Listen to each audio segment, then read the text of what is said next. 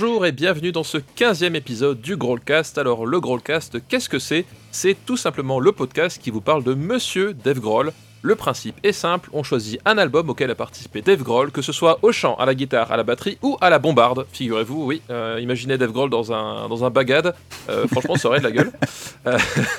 Euh, si je suis un peu le Ringo Starr de cette émission, j'ai à mes côtés celui qui sera le John Lennon de ce podcast, monsieur Benjamin François. Bonjour Benjamin, comment vas-tu? John Lennon, comme j'ai un, peu la, un peu la pression, mine de rien, hein, et je, vais, et je vais regarder de, côté en traversant la route aussi. bah écoute, ça va, Stéphane, ça fait plaisir, hein, ça, ça, va toujours bien quand on parle de Dave. Oui. ça faisait longtemps. Euh, et puis pour cet épisode, on va un tout petit peu changer la formule habituelle. Ceci dit, c'est aussi ce qu'a fait Dev, puisque pour lui aussi c'était une première, vu qu'on va parler de la bande originale d'un film. Et, Eh euh, ouais. et ouais, et je voudrais bien dire pas n'importe quel film, mais je crois que malheureusement c'est un, peu n'importe quel film vu qu'il plafonne à 33% sur Rotten Tomatoes et que moi, franchement, avant de lire les biographies de Dave, bah, j'en avais jamais entendu parler de ce film. Donc on va parler de Touch de Paul Schrader, sorti en 1997. Et Stéphane Paul Schrader, est-ce que tu peux nous rappeler un petit peu qui c'est? Eh bien oui, euh, Paul Schrader, c'est ce qu'on peut appeler un personnage assez culte du nouvel Hollywood, euh, puisque c'est quand même le type qui a écrit le scénario de Taxi Driver de Martin Scorsese.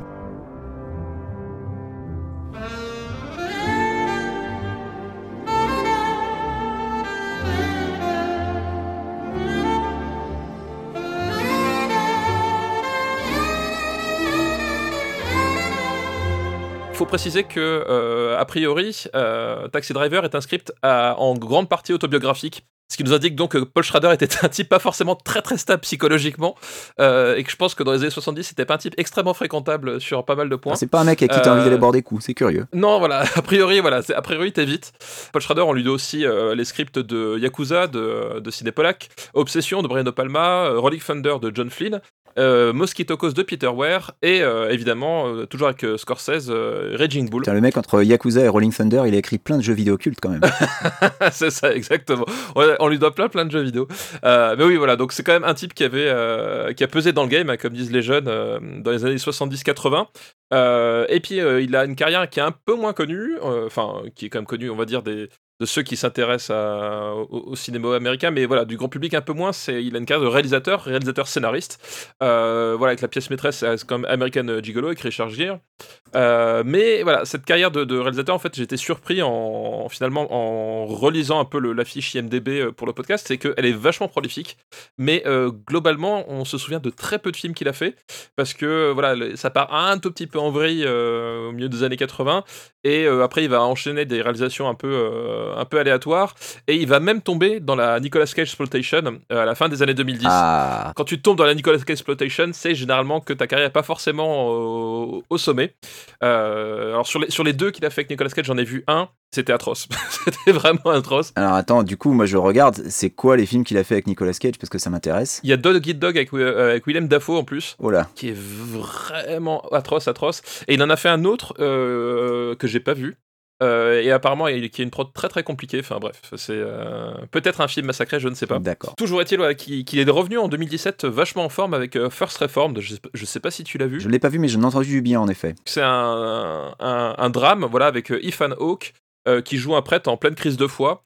Euh, et on va le voir hein, pendant toute cette émission. C'est vrai que la, la religion, c'est un truc qu'il travaille beaucoup, le père Schrader. Et en plus, il a, il a tendance à pas être hyper tendre avec l'Église. Euh, et d'ailleurs, euh, à ce sujet-là, c'est que euh, c'est aussi une de ses réputations justement d'être assez, on va dire, virulent envers l'Église et le dogme, puisqu'il avait fait le, scénario de la dernière tentation, du Christ, et c'est quand même le film qui avait fait scandale quand il était sorti, et qui avait poussé des terroristes radicaux chrétiens à incendier plusieurs salles de cinéma en France à la suite de projections. Donc voilà, c'est un type qui a un passif assez lourd sur, sur le côté clérical, et qui aime bien titiller, titiller les gens sur ce sujet-là. Alors pour le film dont on va parler, hein, le script est basé sur un roman d'Elmore Leonard, ce qui fait que Bridget Fonda, en 1997, va tourner dans deux adaptations d'Elmore Leonard, puisque Jackie Brown est une adaptation de son roman euh, Rum Punch. Oui, c'est vrai, tout à fait. Et Elmore Leonard, voilà, qui été beaucoup adapté lui aussi d'ailleurs à Hollywood, euh, et notamment euh, même en série avec euh, Justified, dont j'avais parlé il y a, je sais plus l'année dernière dans Super Ciné Battle, où c'est quand même l'occasion de voir Walter Goggins en redneck amateur d'explosifs. Voilà. Et je pense que tout le monde a envie de voir ça. Et Elmore Leonard, c'est un auteur que, qui est, je sais, est apprécié par notre invité, parce que oui. Nous avons celui qui va être le Paul McCartney de ce podcast, bah, je vous présente le Yeti. comment vas-tu et est-ce que tu peux un peu te présenter pour nos auditeurs? Eh bien, bonjour tout le monde. Merci beaucoup de m'avoir invité dans votre émission au sujet d'un musicien que je ne connais pas du tout. Donc ça, ça va vraiment être très bien. je m'appelle, je m'appelle le Yeti Anthony Jonot. Je suis scénariste pour le jeu vidéo et c'est vrai que Elmore Leonard, c'est un auteur que j'aime énormément, qui m'avait beaucoup inspiré pour le, le projet de jeu qu'on a, le jeu qu'on avait fait en 2017, 2018, 2019 qui s'appelle Nightcall, qui est sorti donc l'année dernière et cette année sur, euh, qui était sur très, très bien. Merci ah. beaucoup. Merci, ça fait plaisir. C'est sincère. En mais, euh, mais vraiment, c'est moi Léonard et littéralement, j'ai relu des nouvelles, j'ai relu des, des... Il, a, il, a, écrit beaucoup de nouvelles, en tout cas beaucoup de romans très courts. Et euh, je voulais vraiment retrouver l'écriture qu'il a, qui est une écriture très de dialogue. les textes sont moins intéressants que la manière dont il fait parler ses personnages. donc, donc voilà. Et j'avais jamais lu ni vu Touch, donc c'est un c'était une belle découverte. une découverte, voilà. Euh, et, effectivement, tu es parmi nous aussi parce que fut une époque lointaine, tu avais euh, animé Les Planètes, euh, qui était un podcast dédié à, bah, tout simplement aux bandes originales de films. Tout à fait. La musique de film, moi, c'est ma passion depuis tout le temps. Et du coup, c'était un vrai, vrai bonheur d'en parler. Euh, après, le, travail a commencé à, prendre beaucoup trop de place et j'ai vraiment plus le temps de m'occuper de ça. Donc, euh, donc voilà, mais, mais oui, tout à fait. Et j'étais très content de, de, découvrir que Dave Grohl, que je ne connaissais quasiment pas, j'exagère un peu, mais euh, avait donc fait la musique de film. Quand, on a voulu traiter de Touch et qu'on s'est demandé qui inviter, c'était un peu une évidence pour nous parce que voilà, tu es notre, notre expert euh, local en, bande originale de film.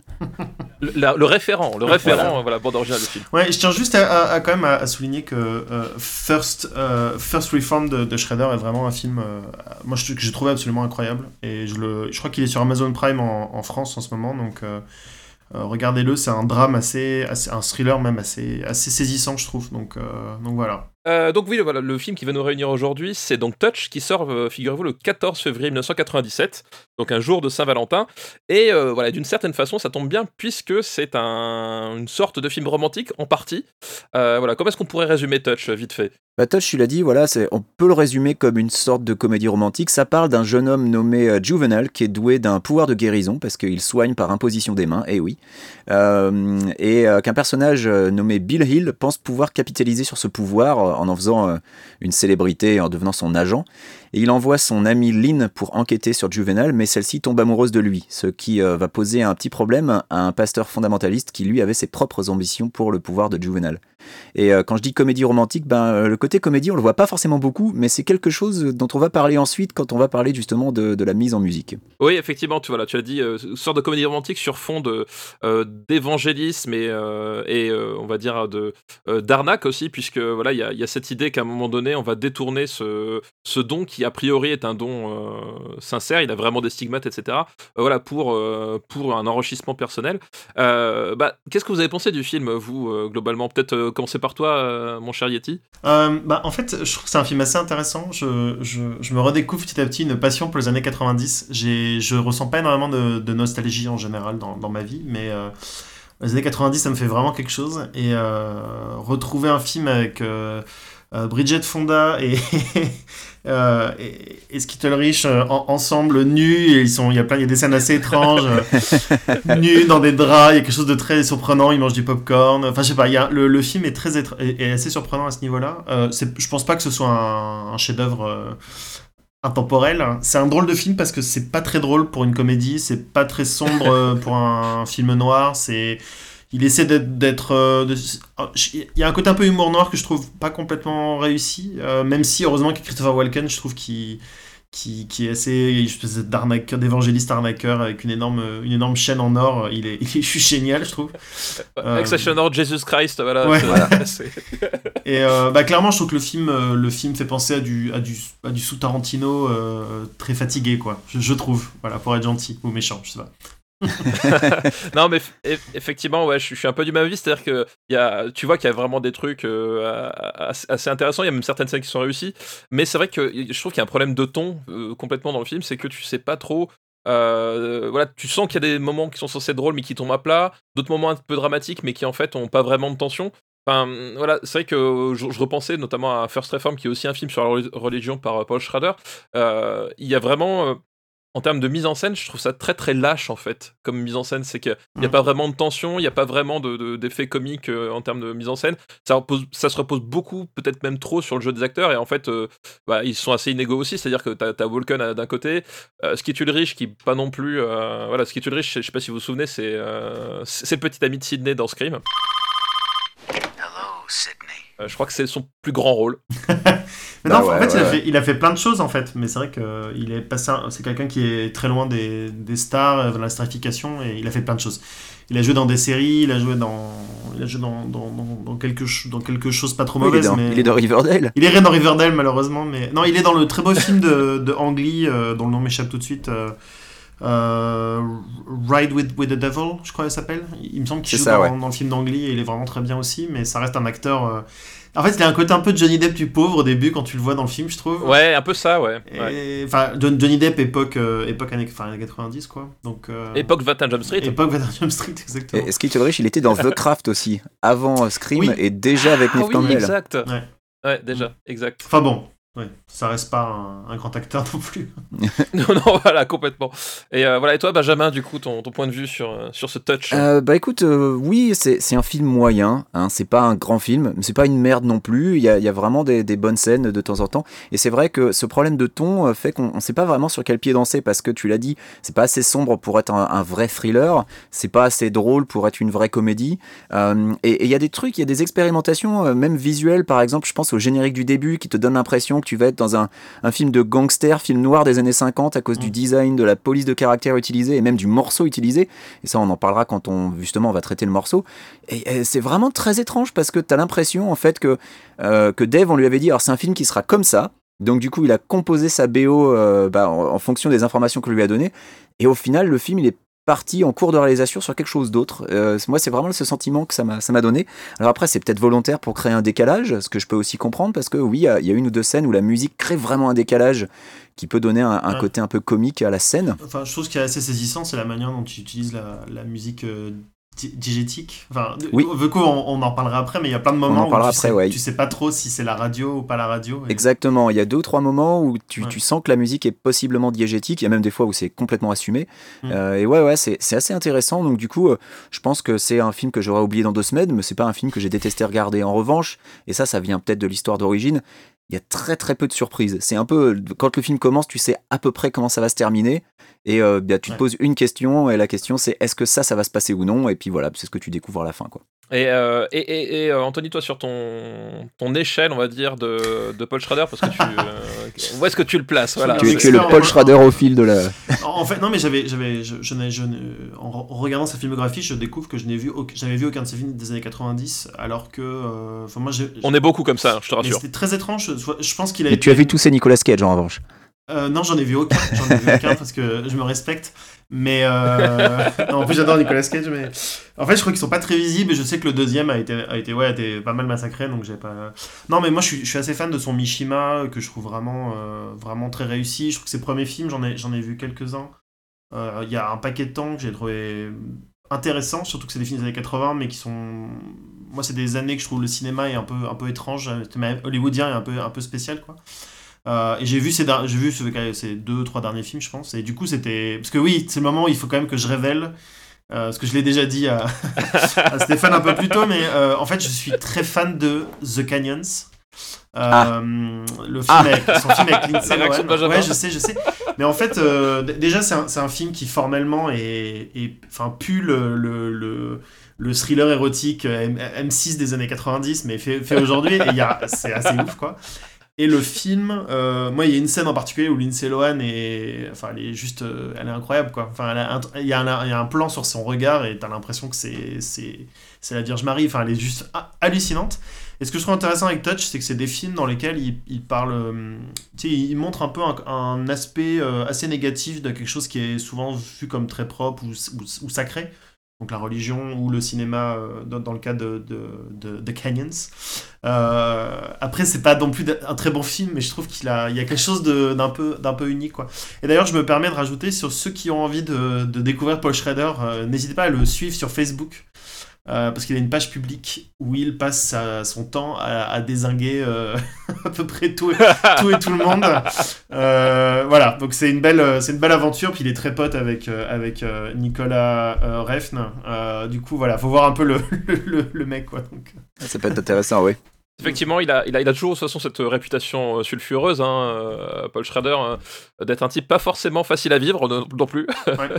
et euh, voilà. Et quand je disais qu'effectivement Taxi Driver a des composantes autobiographiques, voilà, je pense que tu fais le lien et tu te dis ouais. Ouais. je, pense que le- je pense que oui, effectivement, le type ne devait pas être. euh, c'est vrai que ça reste, très facile à vivre. reste quand même un, ci- un cinéaste de la nouvelle, du nouvel Hollywood, du nouvel Hollywood qui s'est pas, euh, qui s'est pas grand, grand, grand, grand papaisé quoi. Enfin, tu vois, il, Oui, oui, oui. voilà. Oui, c'est vrai qu'il il, il- il- il a toujours une forme de niaque. Enfin, Ouais. First Reform, euh, voilà. Il, me faisait, euh, sur le coup, ça me faisait un peu penser justement à, à William Friedkin euh, à la fin des années 2000, Mm. quand il était revenu d'entre les morts euh, avec euh, Killer Joe et comment il s'appelle Bug et, com- et, et Bug, voilà. Euh, le truc que personne n'a vu venir. euh, bon, alors, Mais- euh, voilà. Il y, a- y un- il y a un peu de cette, euh, voilà, de cette niaque en Et fait. du coup, il y, a- il y a- Euh, il y a un lien, c'est que enfin, Paul Schrader a quand même réalisé une suite à, à L'Exorciste.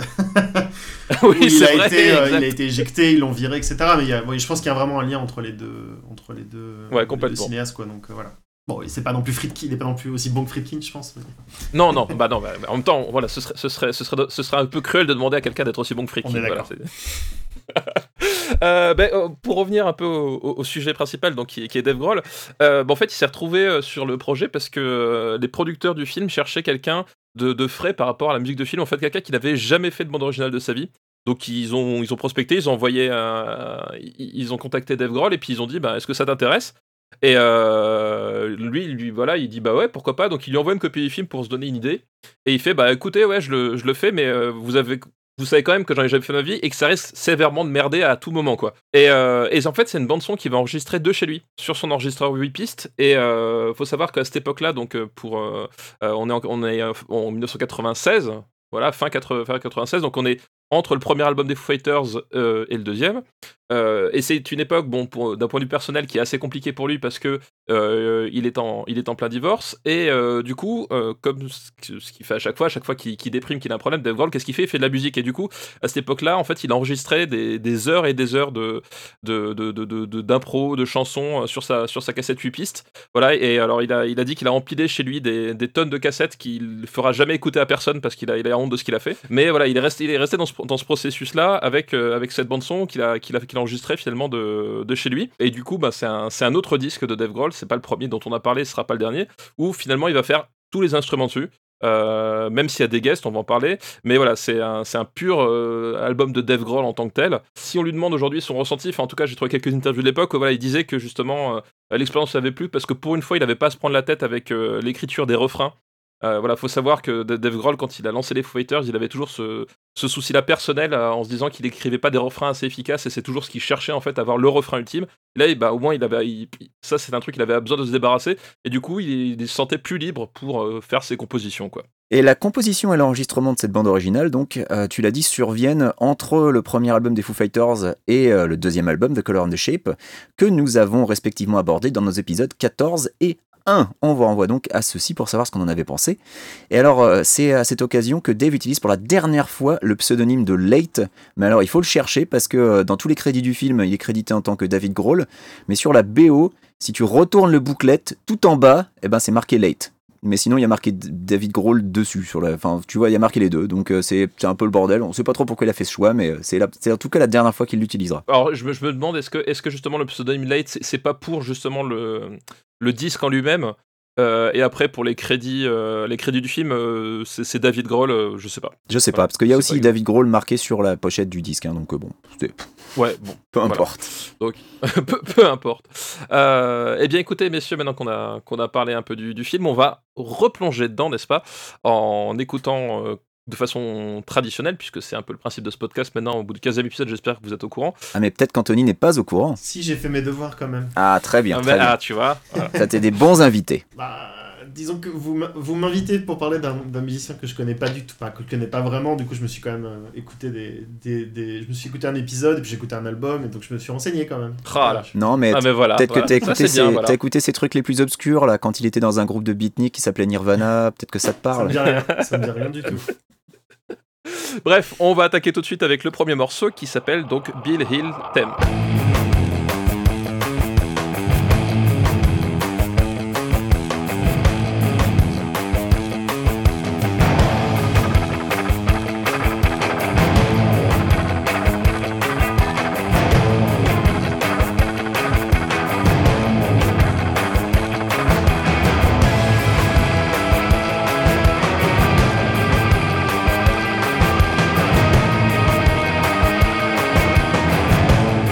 Déjà, moi j'avoue, euh, j'ai lancé le film en ne, en ne connaissant rien en fait, en sachant rien sur le cast. Et donc quand je Je savais lance- même pas que c'était le bon réalisateur en fait au début parce que tu disais Barbet Oui, Schroeder. voilà, oui, je pensais que c'était Barbet Schroeder. En fait, non, c'était Paul Schrader. Donc, tu vois, j'ai vraiment, j'étais le, le moins au courant possible. Et, euh, et en voyant le cast, je vois Bridget Fonda, je fais oh, puis je vois Christopher Walken, je fais ah, et puis là je vois Skeet Ulrich et là c'est le drame. Mon enthousiasme retombe immédiatement. Bon, c'est pas très très sympa pour ce pauvre Skeet, mais franchement après deux noms pareils, tu, tu, tu vois, tu te dis ah, bah, quand même, t'espérais mieux quoi. Heureusement, ensuite, il y, a- il y a Gina Gershon. Alors, Gina Gershon, c'est quand même le, le second rôle euh, plaqué or euh, dans les années 90. Euh, euh, je crois qu'elle Ouais, a, c'est clair. elle a eu très très peu de premiers rôles, mais à chaque fois, quand elle est dans un second rôle, elle, elle crève l'écran. Et puis, il y a Jenan Garofalo. Moi, j'aime bien Jenan Garofalo, pas seulement à cause de Wet Hot American Summer, mais parce que voilà, c'est une, une comédienne américaine que, que j'aime bien. Euh, et donc, ce que je disais euh, un peu plus tôt, c'est que il y a une esthétique très film de gangster, film noir des années 50 dans le design et la police de caractère utilisée. Euh, donc, tu as, vraiment l'impression que tu vas être, euh, euh, bah, tu sais pas trop, euh, peut-être un film noir, peut-être un film, un film d'arnaque. euh, Il y, a, y a vraiment, euh, je sais pas si euh, quelle était l'intention derrière ça. Et surtout, surtout le, le morceau qui illustre ce générique du début, donc c'est ce premier morceau, celui qui ouvre l'album. Eh ben, c'est un morceau qui me fait penser, moi, au générique de la série Peter Gunn, qui est un immense classique de la télévision composé par euh, Henry Mancini. Et euh, c'est peut-être le morceau numéro 1 au classement des morceaux que tout le monde connaît, mais que personne ne sait comment il s'appelle. Euh, parce que voilà, vous cherchez Peter Gunn Theme sur YouTube, vous lancez la musique et je vous garantis que vous connaissez ce truc, mais que vous saviez pas d'où ça sortait.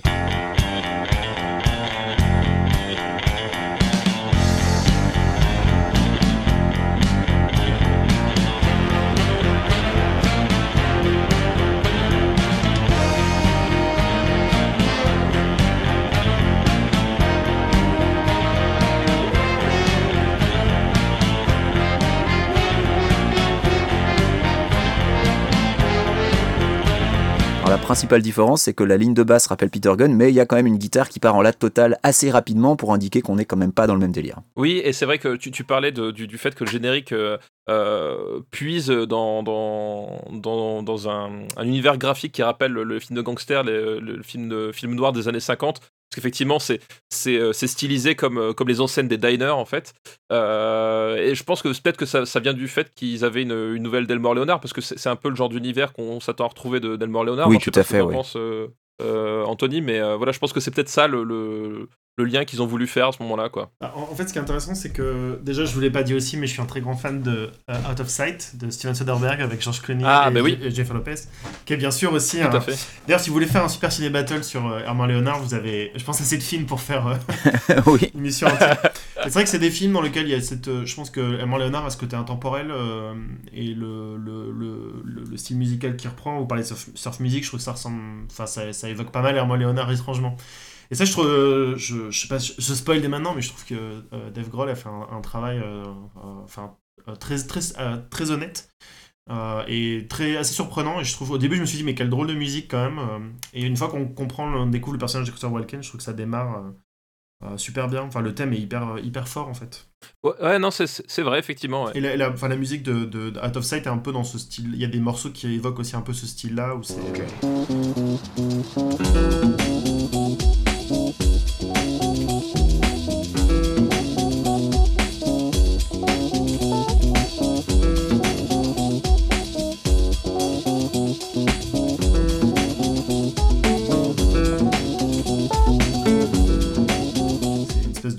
euh, ouais surf music c'est un difficile à dater mais c'est ça, reste du rock quoi Ouais, effectivement, bah, c'est vrai que voilà, tu, tu as dit, c'est vrai que le, premier morceau va, va mettre tout de suite l'ambiance. Euh, la surf music, c'est vraiment le, on va dire le, le, le, le canevas principal hein, qui, qui va, qui va utiliser. Donc c'est- déjà assez, euh, assez original dans le cadre de Dave Grohl, puisque on, on, sait en lisant l'interview qu'il aime bien les Beach Boys et compagnie, mais c'est pas forcément euh, une influence que tu entends très souvent dans sa, dans sa discographie autrement. Euh, donc c'est assez rigolo de le voir s'essayer à ce, style-là. Donc voilà, on, l'entend avec la, la, guitare rythmique qui va te poser le truc. On a une, la batterie très chaloupée qui veut utiliser les rimshots histoire de rester euh, pas trop présente, euh, voilà, et qui va être appuyée aussi par les percussions. C'est aussi ça qui va donner ce, côté un peu, euh, un peu décalé, on va dire, temporellement. Le son de la basse, par contre, c'est assez rigolo. Je trouve il est hyper saturé pour donner un côté très très heavy. Et euh, j'aime beaucoup en fait le, le- le- ce que donne ce son de basse qui en fait est très très simple puisque c'est une ligne de basse qui, qui, qui fait que quelques notes, mais qui va partir et revenir un peu voilà comme, euh, comme des vagues et qui va recouvrir les autres instruments avant de repartir. Et j'aime bien en fait ce, cette façon d'utiliser la basse, c'est assez cool.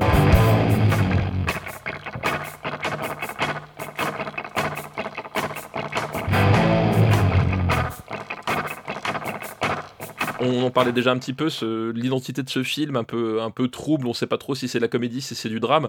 Et même là, dans la, dans BO, en fait, c'est drôle, c'est tu sens qu'à un moment donné, je sais pas si ça vient d'Eve Grohl ou si ça vient des producteurs, j'ai pas réussi à trouver la réponse, mais tu sens qu'à un moment donné, quelqu'un lui a dit Bon, euh, tu veux bien faire comme, euh, le gars, la Tarantino, euh, parce que vraiment, on, sent, on sent vraiment les, mêmes vibes. En fait, enfin il faut savoir que 97, donc on est, on est trois ans après Pulp Fiction, et que globalement, tout le monde euh, a redécouvert la, surf music d'un seul coup.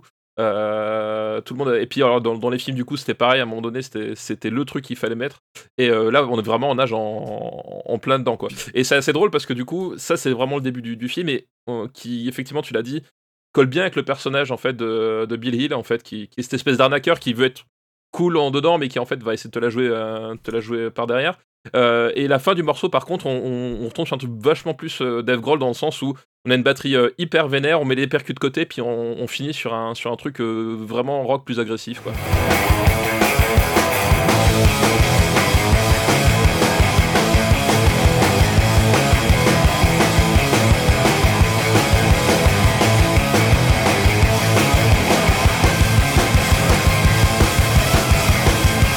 Voilà, et le, le- le thème donc continue lors de la première scène qui nous introduit donc au, au personnage de Bill Hill, puisque ce fameux Bill c'est Christopher Walken. Euh, mais euh, c'est pas lui qui apparaît en tout premier, le tout premier personnage Ouais. qu'on voit à l'écran. Et alors là, c'était une surprise. C'est LL Cool J. Euh, on le rappelle, donc Ladies Love Cool James, hein, merci Karim Debache, qui fait un caméo télévisuel avant euh, qu'un des personnages de l'autre côté de l'écran pète un plomb et commence à tout casser chez lui, euh, pendant que sa partenaire joue très mal. D'ailleurs, c'est le premier truc que j'ai noté. Mais donc Bill Hill, c'est Christopher Walken qui débarque à ce moment-là, et Christopher Walken, il a la classe, il est en costard, il a encore plus la classe, et il a un collier ridicule qui dit Thank you Jesus en énorme, et c'est encore meilleur, et ça te pose un peu le personnage en fait. Moi, je sais pas ce que ça vous a fait vous, mais quand j'ai j'ai vu Christopher Walken débarquer dans le film dans, avec sa bagnole comme ça, je me suis dit, mais où est-ce que je suis exactement? Enfin, Oui, vraiment- oui. c'était vraiment, c'était un truc très bizarre. T'as l'impression euh, qu'il, Surtout scène qu'il- n'a aucun sens. hein, Voilà, il euh, débarque, il débarque dans une scène où il y a un gars qui est en train de défoncer la télé, enfin euh, c'est c'est Oui. très bizarre quoi. Pour- pourquoi il vient? Pour- En fait, pourquoi est-ce qu'il est là? C'est vraiment c'est la question que je me suis posée. C'est que, en fait, pour, pour resituer ce qu'a le film, il y a un couple qui se dispute, un, un couple un peu, un peu façon euh, Billy euh, californien, euh, qui se dispute, et Christopher Walken se gare dans le, dans le jardin et il débarque dans la maison. Et en fait, je, voilà, je- et je sais pas le pourquoi, le- l'enchaînement des, Et des- l'autre des- personnage des- des choses. principal débarque aussi. Et Débarque, le riche, voilà, il est là, débarque. euh, trois minutes et il disparaît. On ne sait pas du tout ce qui se passe. voilà. C'est ça. Et, et- et- et effectivement, il y a Skitty Rich qui débarque, qui, qui lui pose les mains sur le front, qui, qui la guérit, puisqu'en fait, elle va. C'est le, le touch du film, Voilà. c'est la, la position des mains. C'est qu'elle elle est, c'est qu'elle elle est aveugle, c'est ça le truc, voilà. Et, et- Sauf qu'on le comprend pas très bien. non, c'est pas très bien, c'est tellement mal expliqué que tu piges Ouais. plus tard en fait. Bah, tu, tu piges quand elle te dit, ça y est, je vois de nouveau, en fait. Ouais. Là, tu fais, ah Tu vois, c'est- et c'est un peu. Mais c'est vrai que c'est- c'est super bien, en fait, les personnages débarquent dans la scène et repartent. Et en fait, tu sais pas. bah, tu comprends Qu'est-ce qui s'est passé, Et c'est pas voilà. expliqué après, en fait. Et c'est, c'est- euh, moi, je considère souvent que le compositeur, euh, c'est la personne qui a le mieux compris le film, et je trouve que c'est la, la preuve là, parce que je trouve que Dave Grohl a parfaitement saisi le, le ton. Mais je crois, pas, je crois pas que le reste de l'équipe avait vraiment compris ce qu'ils essayaient de faire en fait. Donc, euh, Ouais, ouais, ouais, il y a, il y a un côté un peu. euh, un peu, euh, tu vois, film en noir et blanc, Laurel et Hardy, euh, Charlie Chaplin, genre. on a une scène, on comprend pas exactement ce qui se passe, mais bon, on va regarder ce qui se passe, on va voir. Il n'y a, y a pas forcément de lien, il y a pas forcément. Les intentions sont pas claires, quoi. Euh, mais sauf effectivement, comme, comme le dit Anthony, en fait, sauf effectivement la, la musique qui en fait est, enfin, c'est c'est elle qui va vraiment caractériser le, le- le- la scène et, et le personnage en fait, parce que je pense que c'est une scène, tu vois, où tu le, le, côté un peu un peu absurde, un peu comique du truc, euh, il est, il, tu comprends, il fonctionne pas hyper bien, et je pense que sans la musique, la, la scène serait vraiment vachement plus plate en fait. Mais pour le coup là, c'est tu, tu, dis c'est une scène, c'est Ouais. heureusement qu'il y a cette musique, sinon elle fonctionnerait vraiment pas du tout du tout. Complètement, ouais. Ça nous amène du coup à la deuxième chanson, August Murray Theme.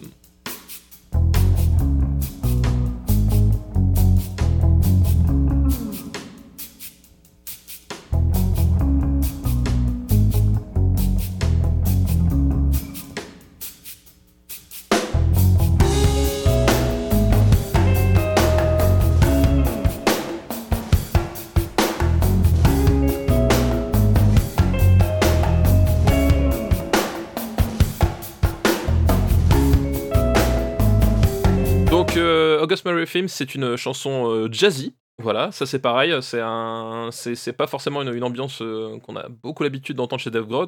Donc euh, avec avec de nouveau des, des rimshots, un jeu en, croche sur la charlet, puis une basse très très ronde cette fois-ci, pas du tout euh, pas du tout saturée comme euh, comme sur la précédente chanson.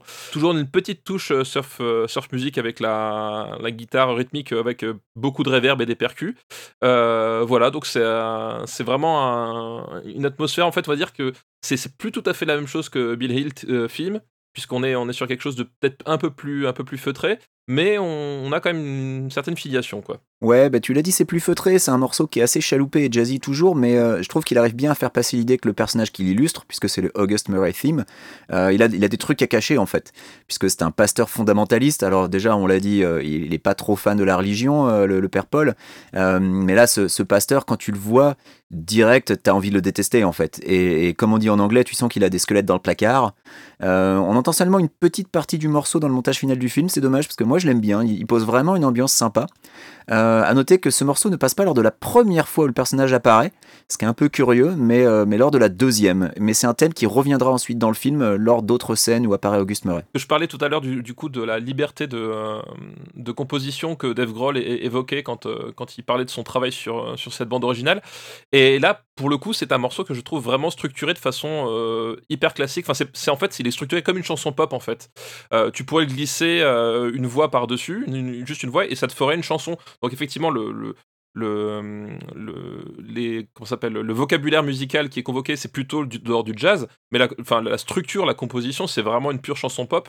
Euh, et en fait, euh, et donc ça, c'est déjà assez, assez marrant. Tu, tu sens qu'il y, a un- petit côté, bon, il, il se réfugie quand même dans ce qu'il connaît. Hein. Il est pas complètement, il s'est pas complètement lâché euh, sur, sur des trucs complètement barrés. Et, euh, et c'est marrant quand tu écoutes ce morceau-là à la suite de, de l'autre, en tout cas sur l'album, tu, tu vois que Dave Grohl vraiment, ouais, il a retenu l'aspect comique de, de, du film. Lui, je pense que quand il l'a vu et quand il a écrit ses chansons, il a vu une comédie. Euh, et pourtant, enfin voilà, on, on l'a dit, c'est pas forcément ce qui ressort du film, mais lui, en tout cas, quand il fait sa BO, et c'est notamment vrai sur cette, sur cette chanson-là, il a vu une comédie et il, et il assume le truc, quoi. Mais euh, est-ce qu'il avait vraiment vu le film avant de faire sa BO ou est-ce qu'il s'est basé sur le script Ouais, en fait? c'est la question ouais. que je me pose parce que Moi, de ce que je- moi, de ce que j'ai eu d'une interview qui, qui remonte à 99, je crois, euh, il a dit qu'il avait vu une rough cut. Donc la rough cut, en fait, c'est un ours. ok, donc c'est possible euh, qu'au montage final ils aient dégagé les passages les plus comiques en fait. Bah, c'est c'est possible qu'effectivement, le, le- le- entre ce qu'il a vu et le montage final, parce que du coup, le film a peut-être été remonté suite à peut-être des, des problèmes derrière, puis peut-être même par rapport à la BO, quoi que ce soit, Mm. il est possible que euh, c'est plus le même film qui, qui, est- qui- qui soit sorti que celui qu'il a vu. Quoi. Ouais. Bah, moi, surtout, surtout ces deux premiers morceaux, j'ai vraiment l'impression que c'est des morceaux qu'il a composés euh, peut-être à la lecture ou peut-être en voyant un, un- un premier montage, mais c'est des morceaux qui sont pas liés à l'image, quoi. Euh, du coup, c'était vraiment vrai, comme, ouais. comme des recherches. Et du, du coup, ça, moi, ma, ma remarque en les écoutant, c'était c'était de me dire, on dirait vraiment des chansons, toutes les deux. On dirait vraiment des. Mm. euh, Il y a des couplets, il y a un refrain, à la fin il y a une reprise du, du couplet, mais un peu plus, un peu plus péchu, avec un, une nouvelle orchestra, enfin une nouvelle instrumentation, pardon. Euh, du coup, je trouve que ça marche vachement bien euh, dans ces, dans ce- mais ça, on dirait des chansons, il manque plus que- plus qu'une piste vocale en fait. Ouais, c'est vrai. et ça, ça m'étonnerait pas qu'il voilà, ce soit des, des pistes d'essai ou de recherche qui, qui sont retrouvées dans le film ou Qu'il a réutilisé, ouais, c'est possible. Ouais. Mm. Parce que c'est vrai qu'elle elle est pas cette scène-là, enfin cette musique-là, elle est pas sur la, la première scène où on voit, euh, on voit, on voit Auguste. euh, elle arrive Ouais. un peu plus tard, mais euh, mais bon, ça arrive, ça arrive assez souvent. Enfin, c'est pas voilà. Je mais je suis plutôt d'accord par avec ce que vous avez dit. Je trouve que c'est un, un morceau intéressant parce qu'il est, il est beaucoup plus léger que le personnage. J'ai trouvé ça très étrange comme. Ouais. comme décision, parce que du coup, ça neutralise complètement l'aspect noir ou, ou désagréable ou dangereux qu'il peut avoir. Quoi. C'est vrai que ça donne un côté presque comique au personnage euh, qu'au final on va, on va prendre un peu en ridicule. euh, alors qu'il est, il est finalement assez dangereux le gars quand tu, quand tu vois. Bah, en fait, bah, il est littéralement habillé comme les jeunesses hitlériennes, en fait. Enfin, je veux dire, ouais. Ouais, voilà. la, pro- Et il la a, première fois que tu le vois, c'est une milice, quoi. et il a des positions fondamentalistes euh, quand même assez, euh, assez euh, intégristes. Euh, mais pour le coup, ce, ce thème lui donne un aspect un peu. Tu vois, je pense à, à Bulk et Skulk de, de Power Rangers. Tu vois, avec la, la, la musique complètement ridicule quand, quand ils apparaissent. Bah voilà, c'est un peu. Il y a un peu de ça derrière. Bon, pas à ce point-là évidemment, mais. En fait, ouais. on, on- on dirait un film des frères Cohen, euh, mais, mais tout mou. Et euh, je trouve que Oui, lui, il fait, c'est très, vrai. il fait très personnage de film des frères Cohen. Tu vois, il est, on sait pas trop si c'est du lard ou du cochon, mais sauf que bon, là, musicalement, on, on dit très vite, non, non, il est ridicule en fait. Mm. Donc, euh, Oui, non, mais c'est ça, effe- effectivement. Et, et c'est vrai qu'il y a, il y a peut-être effectivement un- une dissonance d'interprétation en fait entre ce que le travail qu'a fait Dave Grohl et euh, la vision que peut-être avait Paul Schrader en fait. ouais. Bah, encore une fois, on, ne saura jamais. À, à moins de demander à Dave Grohl. À moins de demander à Dave Grohl, ouais, parce qu'effectivement, c'est c'est pas un film où on trouvera des, des, des making-of euh, facilement. hein. Ouais, Je vous cache pas. Déjà trouver le film, ça n'a pas été facile donc. euh, Voilà, je vous cache pas que ouais, c'est bref. Euh, ce qui nous amène du coup à la troisième chanson qui s'appelle How Do You Do?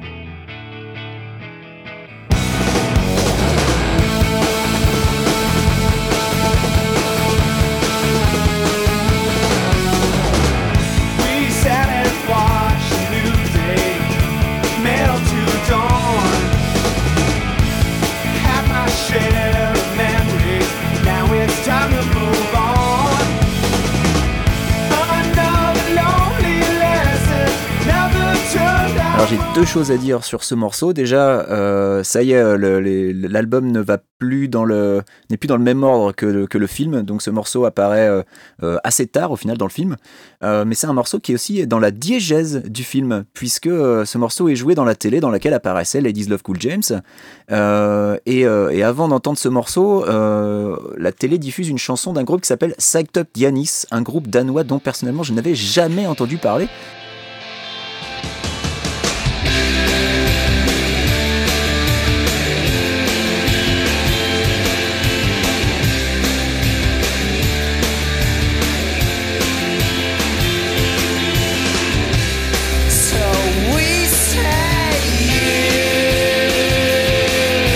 Toi Stéphane Alors, moi non plus, effectivement.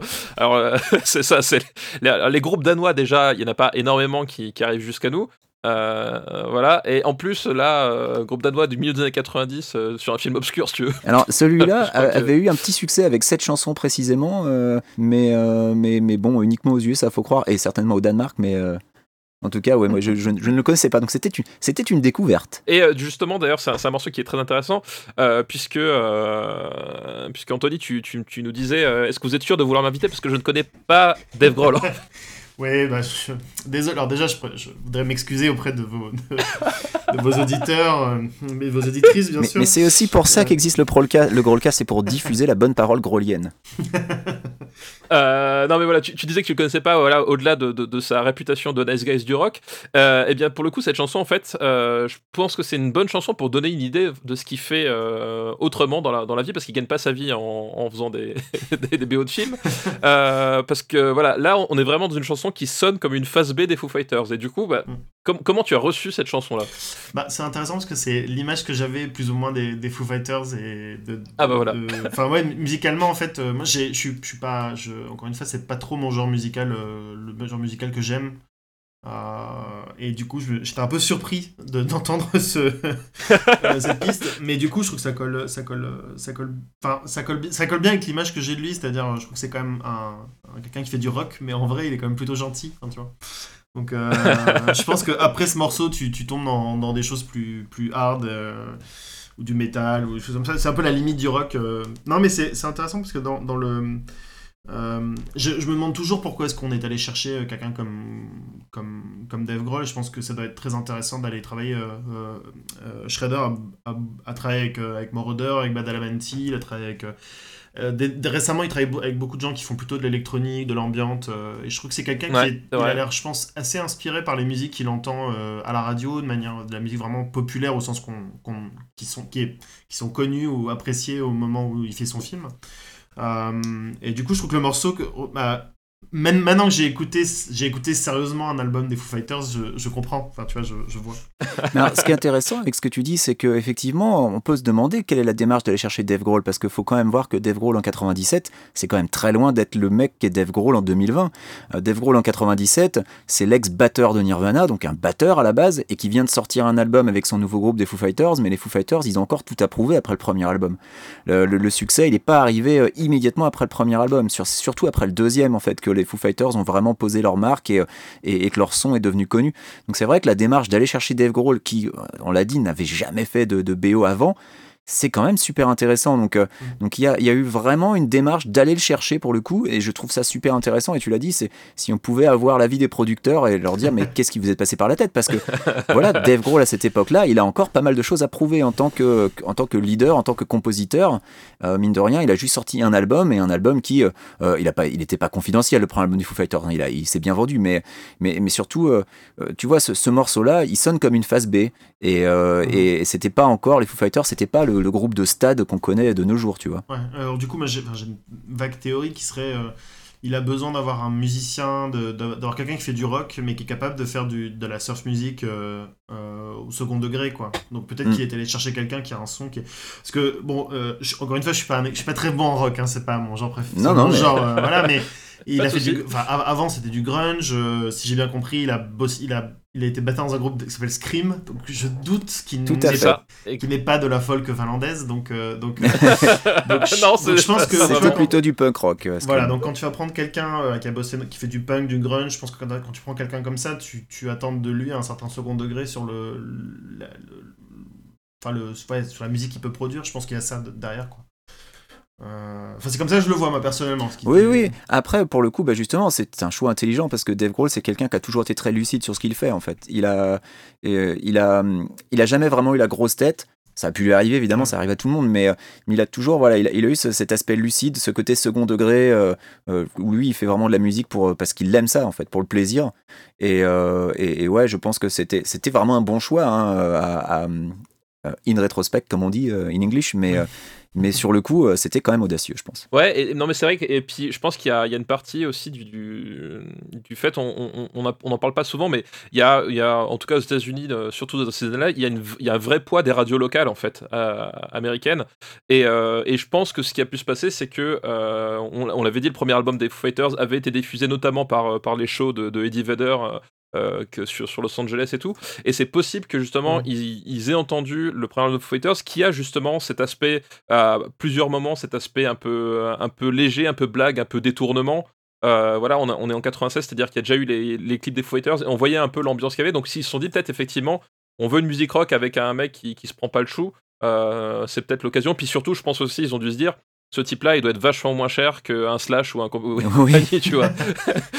Et moins compliqué à gérer aussi. Hein, et, sans doute beaucoup moins compliqué à gérer aussi. Euh, voilà. Et c'est vrai que tu voilà, on parlait de phase B des Fighters, donc là encore, on retombe finalement dans une composition très euh, très classique de chansons pop rock en fait, euh, qui se passe plutôt bien. Et moi, ce qui m'a surtout frappé dans ce dans cette chanson, c'est le son de la caisse claire.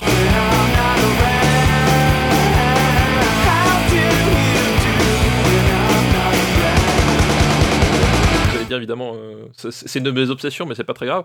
Euh, le son de la caisse claire en fait qui, qui fait vachement vachement penser au premier album de Foo Fighters justement. Quand t'écoutes les, les roulements, c'est euh, pour moi, je réentends I'll Stick Around dont on avait parlé bah, du coup au précédent épisode.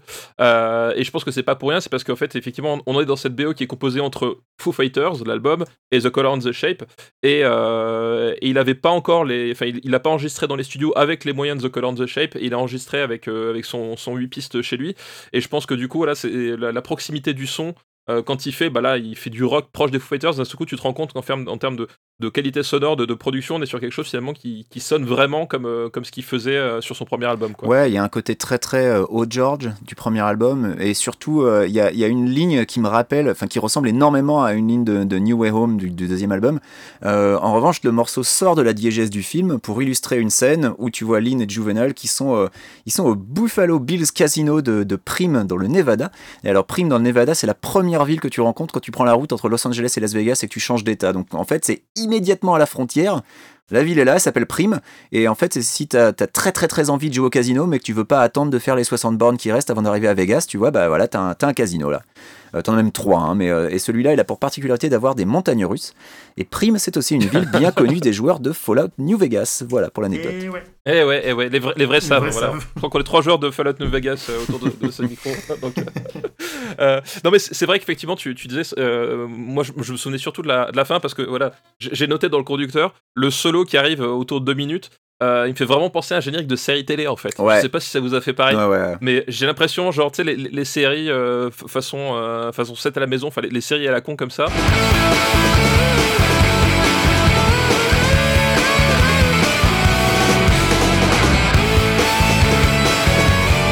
Le, solo me fait vraiment penser à ça et c'est vraiment ce qui m'a le plus marqué en fait. C'est ce son qui fait vraiment hyper années 80 alors du coup c'est pareil euh, il y a une dimension comique en fait dans le je pense dans l'orientation de la production parce que c'est un alors est-ce qu'il savait que ça allait être utilisé c'est aussi ça la question que je me pose. Est-ce qu'il avait cette conscience que ça allait être une, ch- une chanson qui allait passer à la télé puis après déborder sur le sur le je sais pas. Euh, je sais pas trop si justement là c'est la la, la BO on lui a dit de faire comme ça ou si c'est finalement en entendant la, la, la, la chanson les mecs se sont dit bah tiens ce serait rigolo d'utiliser comme ça je sais pas trop comment ça s'est passé Mais j'ai trouvé ça intéressant parce que quand la chanson dans la diégèse du film, elle est complètement au second plan et on l'entend à peine parce que c'est dans la télé pendant que les personnages parlent. Et puis d'un coup, tu l'entends au premier plan euh, parce que t'es sur une scène muette où tu vois les personnages s'amuser au, au casino. Donc euh, c'est intéressant, je trouve. J'ai quand même l'impression que c'est un peu. ça- C'est pas quelque chose qui se fait euh, au montage une fois que la musique a été rendue. Je pense que c'est sans doute une. Co- Comme comme c'est un effet qui arrive plusieurs fois dans, dans, le, dans le film, il le fait aussi Mm. à la fin avec la radio. Euh, pour moi, j'ai l'impression que c'était une, c'était une demande de la part de, de Shredder ou peut-être de- des discussions avec le. À chaque fois que je dis Shredder, je, je pense au méchant Ninja, c'est Tu penses oui, moi aussi. Je suis désolé, j'essaie de pas y penser, mais. à chaque fois que je pense que c'est une demande de, de, de Paul, ou peut-être de son monteur, ou, ou des deux, c'est-à-dire de. Je pense que ça, ça permet de créer des, des, des, des sensations euh, très différentes où tu passes de quelque chose de très intime, et d'un coup la musique s'envole, euh, elle sort vraiment du film. Moi, je trouve, enfin, je trouve que ça, mar- ça marche vraiment très très bien. Et, et c'est vrai que quand tu, quand tu regardes certains personnages, je pense notamment à la, à la mère de l'enfant miraculé, en fait, Oui. euh, où tu parlais du fait que c'était euh, c'était un, peu, un peu comme dans les frères Cohen. Euh, je pense qu'il y a un côté vraiment soap, en fait. Tu vois, genre, on, on- on fait des références soap, on a des personnages un peu hauts en couleur comme ça, et peut-être justement cette, cette idée d'avoir la, la diégèse qui déborde, qui revient, qui repart comme ça. Euh, Il y a peut-être cette idée justement de, de, de code télévisuel, tu vois, transposé dans le film pour, euh, pour donner cette atmosphère un peu, un, un peu chelou, quoi. Bah, je trouve que ça marche hyper bien, notamment euh, il y a une scène de dîner plus tard dans le film euh, qui est qui est vraiment ils sont tous les quatre à table avec, euh, avec Auguste et tout qui, est, qui est assez folle parce qu'elle est il y a des personnages qui sont qui se font des blagues qui sont qui sont Oui, comme si c'était dans, ouais. une, dans, un- dans, dans une sitcom et puis en face il y a un il y a un type qui est habillé en, en jeunesse hitlérienne qui a deux doigts de, de sortir son gun quoi et tu te dis bon Ouais. euh, peut-être que ça va partir en sucette quoi ça part malheureusement jamais en sucette je spoil mais Oui, si les Cohen ou Tarantino avaient, avaient fait le film, euh, je pense que ça aurait, été, euh, ça aurait été beaucoup plus violent et beaucoup plus gore, mais bon. Ouais, ouais, je, pense- je pense aussi, effectivement. Il y, a- il y a un côté un peu avorté, effectivement, sur, ce- sur cet aspect-là, ouais. Où, euh, où tu prends jamais le truc au sérieux, à tel point que même la scène finale, en fait. Enfin, euh, en fait, ouais. tu- Mais la scène finale, elle est limite comique, quoi. La scène finale, elle est. Oui, oui, c'est ça, ouais. Bon, on en reparlera plus tard. on, en reparlera. on en reparlera. Euh, ce qui nous amène à la quatrième chanson, Richie Baker's Miracle.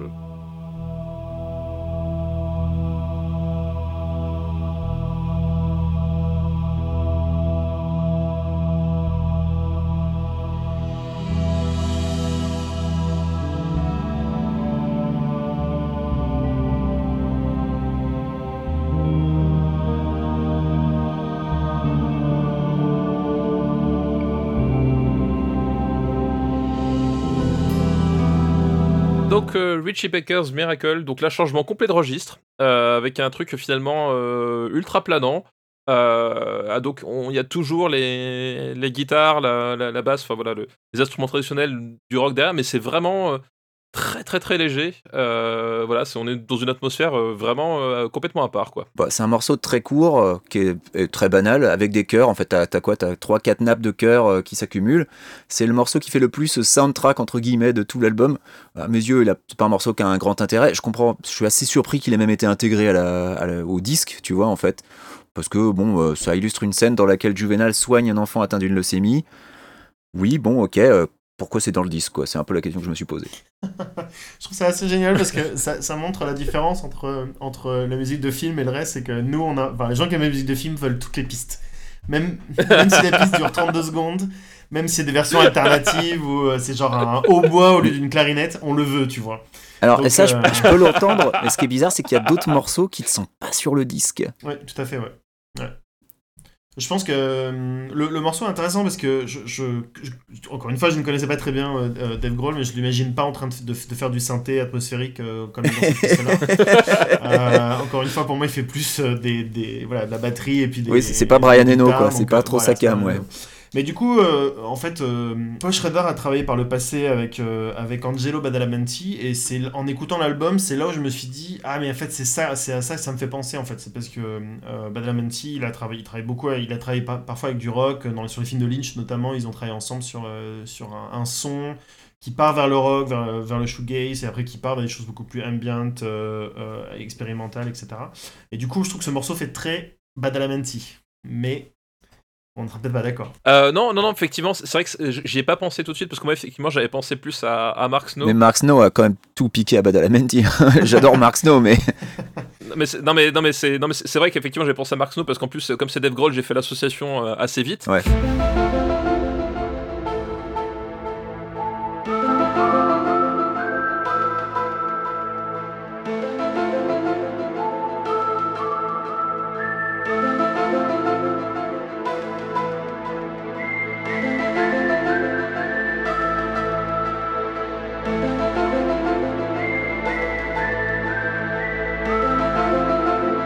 Vu que Dave Grohl euh, a collaboré avec Mark Snow euh, sur un, un, un disque hommage euh, à, à X-Files, en fait. Eh bien, donc- je ne savais pas. Eh bien, c'est très cool. Euh, donc du coup c'est pour ça que moi j'ai fait l'association mais c'est vrai qu'effectivement quand tu cites Badalamenti Badalamenti hein, le- son, son, son, son truc le plus emblématique on va dire pour le grand public bah, c'est le générique de Twin Peaks en Ouais. fait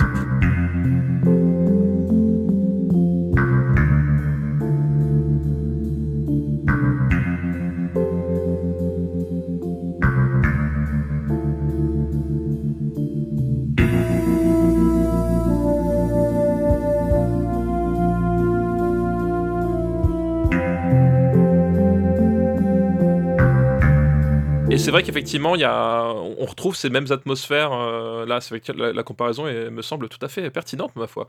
Mon cher, euh, mon cher tu as, voilà, on t'a pas fait venir pour rien. C'est bon. Moi, je vais vous laisser là, alors. Merci beaucoup. Ah non Euh, effectivement, et moi, ouais, j'ai noté que euh, l'utilisation des, des chœurs euh, s'explique bah, parce que euh, on est dans une, on- la scène se déroule, bah, c'est un miracle comme le, le- le titre l'indique. Voilà. Et la scène se déroule dans une, dans une église, en fait. Je pense que voilà, l'i- l'idée qu'il y avait derrière, c'est d'appuyer vraiment le côté mystique de la scène, puisque là, c'est vraiment, effectivement, le personnage de Juvenal qui va, en fait, révéler euh, son pouvoir au grand public. Il y a tous les gens. Il y a la presse qui est convoquée euh, par Auguste euh, aussi, puisqu'il y a, il y a une volonté de faire un coup médiatique. Et donc, voilà, il y a cette, espèce de, moment, on va dire, de, révélation, de, grâce façon, évangile, évangile de la télé. Et je pense que c'est cet aspect-là, voilà, que le côté le miracle en direct qui fait qu'on on a ce, ce choix-là, quoi. Que je trouve pas, que je trouve pas inintéressant, effectivement. Et du coup, là, pour le coup, j'ai l'impression d'être face à une, bande originale de film plus que face à des, morceaux comme, les précédents euh, titres.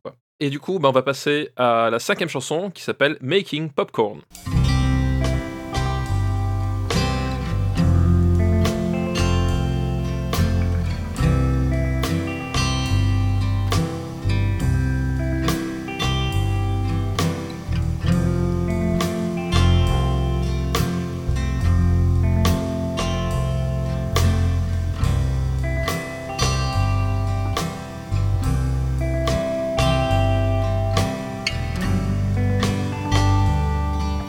Quand ce morceau démarre, c'est sur un plan de Bridget Fonda qui fait du popcorn vêtu uniquement d'un napperon et d'une petite culotte. Et moi, je trouve que euh, décrit comme ça, c'est une excellente scène. C'est le genre, voilà, moi, c'est- pour ce genre de scène que j'aime le cinéma, personnellement. Euh, à noter qu'on, que, pour être tout à fait paritaire, qu'on voit aussi l'effet de Skeet Ulrich. Euh, Ah, voilà, Bah, qui Ulrich les- qui l'a rejoint entièrement nu, donc pour les amateurs et nu, amatrices, voilà. voilà.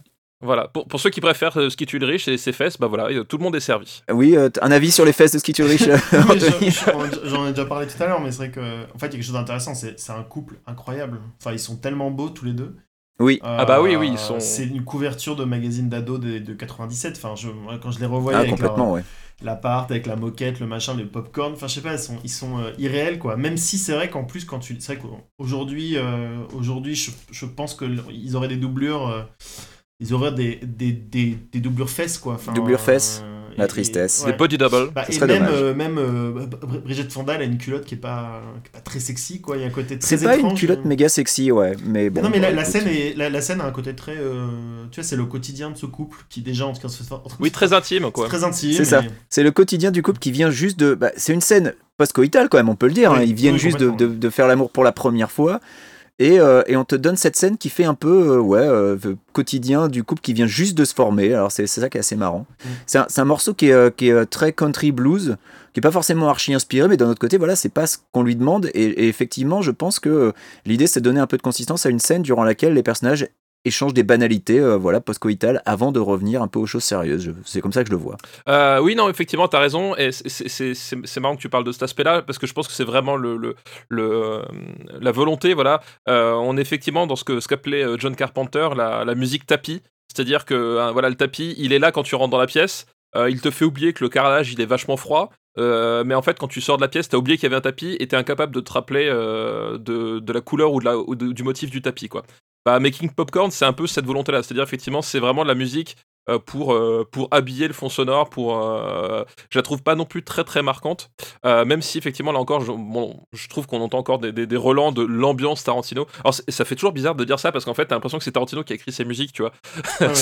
Mais c'est à, à chaque fois, mais en fait, c'est- lui qui a tellement remis en avant ce genre de musique qu'aujourd'hui, tu peux plus. Enfin, c'est difficile d'écouter des groupes de surf music sans se dire ah putain mais oui euh, là il y a Samuel Jackson qui voilà tu vois c'est genre c'est- c'est c'est une espèce d'asso- d'association. Et là on, je trouve qu'on réentend un peu cet, es- cet esprit là j'ai un peu l'impression d'avoir une version très ralentie de la chanson des, des Centurions par, par exemple qui est utilisée dans, dans Pulp Fiction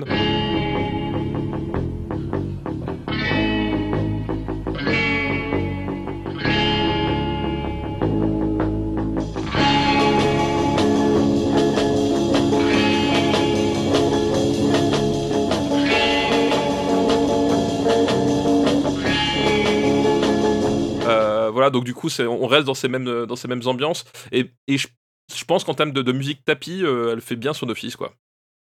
Rien d'autre à ajouter. Non. C'est tout pour moi. Pareil. Pas grand chose à raconter sur le tapis. Il n'y a, pas des gros fans de tapis, quand même, j'ai l'impression, hein, globalement. euh. Ça nous amène du coup au sixième titre de cette bande originale qui s'appelle Outrage. De Bernard Tapie. hein, même. Euh... Oh putain, on a, on a loupé une vanne sur Ouais, Bernard on a Tapie. loupé une vanne de Bernard Ah, Tapie. Ah, je m'en veux. Ah putain, ah non, non. Bon, on recommence tout. allez.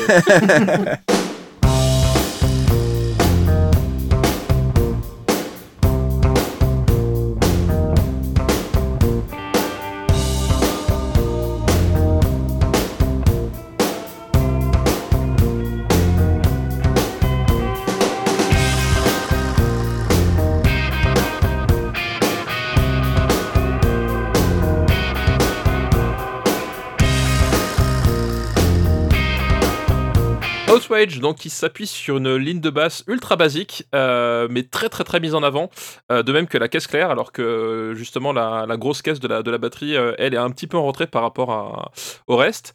Et, et je trouve que ça donne un, bon groove en fait dans la partie rythmique. Tu sens que là, c'est sur ce morceau-là, il a, il a voulu, il a voulu s'amuser sur bah, ce qui reste quand même le, on va dire le, le cœur de son, de son métier d'instrumentiste, hein, parce que Dave Grohl va, il- on l'a dit là-dessus, il, fait tous les instruments, euh, et c'est le cas, c'était le cas sur le de- des Foo Fighters. Enfin voilà, c'est un multi-instrumentiste, mais ça, ça reste quand même un mec qui, qui respire, qui transpire la, la, batterie euh, et la section rythmique de manière générale. Et là, tu sens que c'est le morceau où il, où il a voulu mettre ça en avant. Euh, et d'ailleurs, il y a des, euh, y a des breaks de batterie qui je trouve vachement cool en fait dans, dans, ce morceau-là. Alors c'est très détendu, on n'est pas du tout sur la, sur un truc punk. Hein. C'est vraiment des, des, breaks à la cool, mais ils sont, ils fonctionnent très très bien. Et du coup, en tant que batteur, c'est un, un morceau que je, je trouve assez, assez chouette à écouter en fait. Alors, ce qui est vraiment marrant avec ces morceaux, moi, ce que j'aime bien, c'est que le moment où le morceau démarre, c'est immédiatement après cette scène surréaliste de repas où tu as euh, donc le, le puritain fondamentaliste joué par Tom Arnold qui carrément menace, hein, euh, qui balance des menaces genre euh, vous allez voir, vous allez voir ce qui va se passer, et où tu as Christopher Walken qui l'envoie chier et qui lui balance la réplique suivante. Kiss my custom fitted ass avant de tourner les talons et de se barrer. Et, et d'ailleurs, si tu cherches cette réplique sur Google, tu trouves la scène sur YouTube, comme quoi elle a marqué des gens. Kiss my custom fitted ass. Et, et c'est un morceau qui se veut un peu jovial et qui illustre le ridicule de la situation parce que tu passes de cette scène surréaliste avec euh, donc le, le puritain qui fait ses, ses menaces à euh, l'appartement de Lynn qu'Auguste vient justement de détruire, ce qui est l'occasion d'une vanne complètement gratuite sur Patsy Cline. On sait pas trop d'où elle sort, mais, euh, mais bon voilà. Donc il y, y a vraiment un côté, euh, un côté ouais ridicule euh, euh, qui se veut, qui se veut un peu comédique quoi. Ouais, moi, je trouve que c'est là le, le moment où le film euh, commence vraiment à patiner, c'est que oh, il y a la musique est en mode euh, ça va être drôle, ça va être euh, tu vois il y a plein d'émotions, c'est plein d'énergie et le Ouais. montage, le film s'accélère pas et tu te dis putain il reste 40 minutes, c'est c'est ouf quoi. Et c'est vraiment c'est vraiment dommage je trouve que le film méritait peut-être un, un montage plus plus plus plus punchy quoi mais mais ouais. Euh, bon bah écoute, on va pas s'attarder plus longtemps visiblement sur cette chanson qui, euh, qui, qui n'inspire pas plus que ça. Et on va passer tout de suite à la septième chanson qui s'appelle Saints in Love.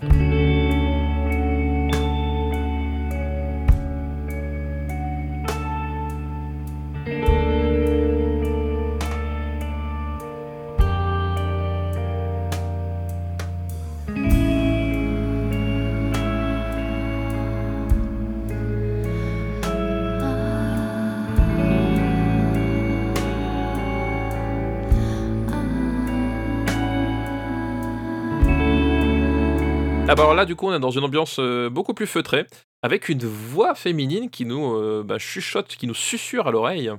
Ouais, et là c'est un morceau qui est très très très shoegaze avec une ambiance très très éthérée mais romantique, euh, avec un côté un peu badalamenti justement, et euh, avec Louise Post qui fredonne les chœurs. Et Louise Post, pour ceux qui l'ignoreraient, c'est la chanteuse du groupe Veruca Salt, qui est un groupe de rock de Chicago qui dans les années 90 avait pas mal fait parler de lui avec son single Seaver, dont je suis sûr tu vas passer un extrait.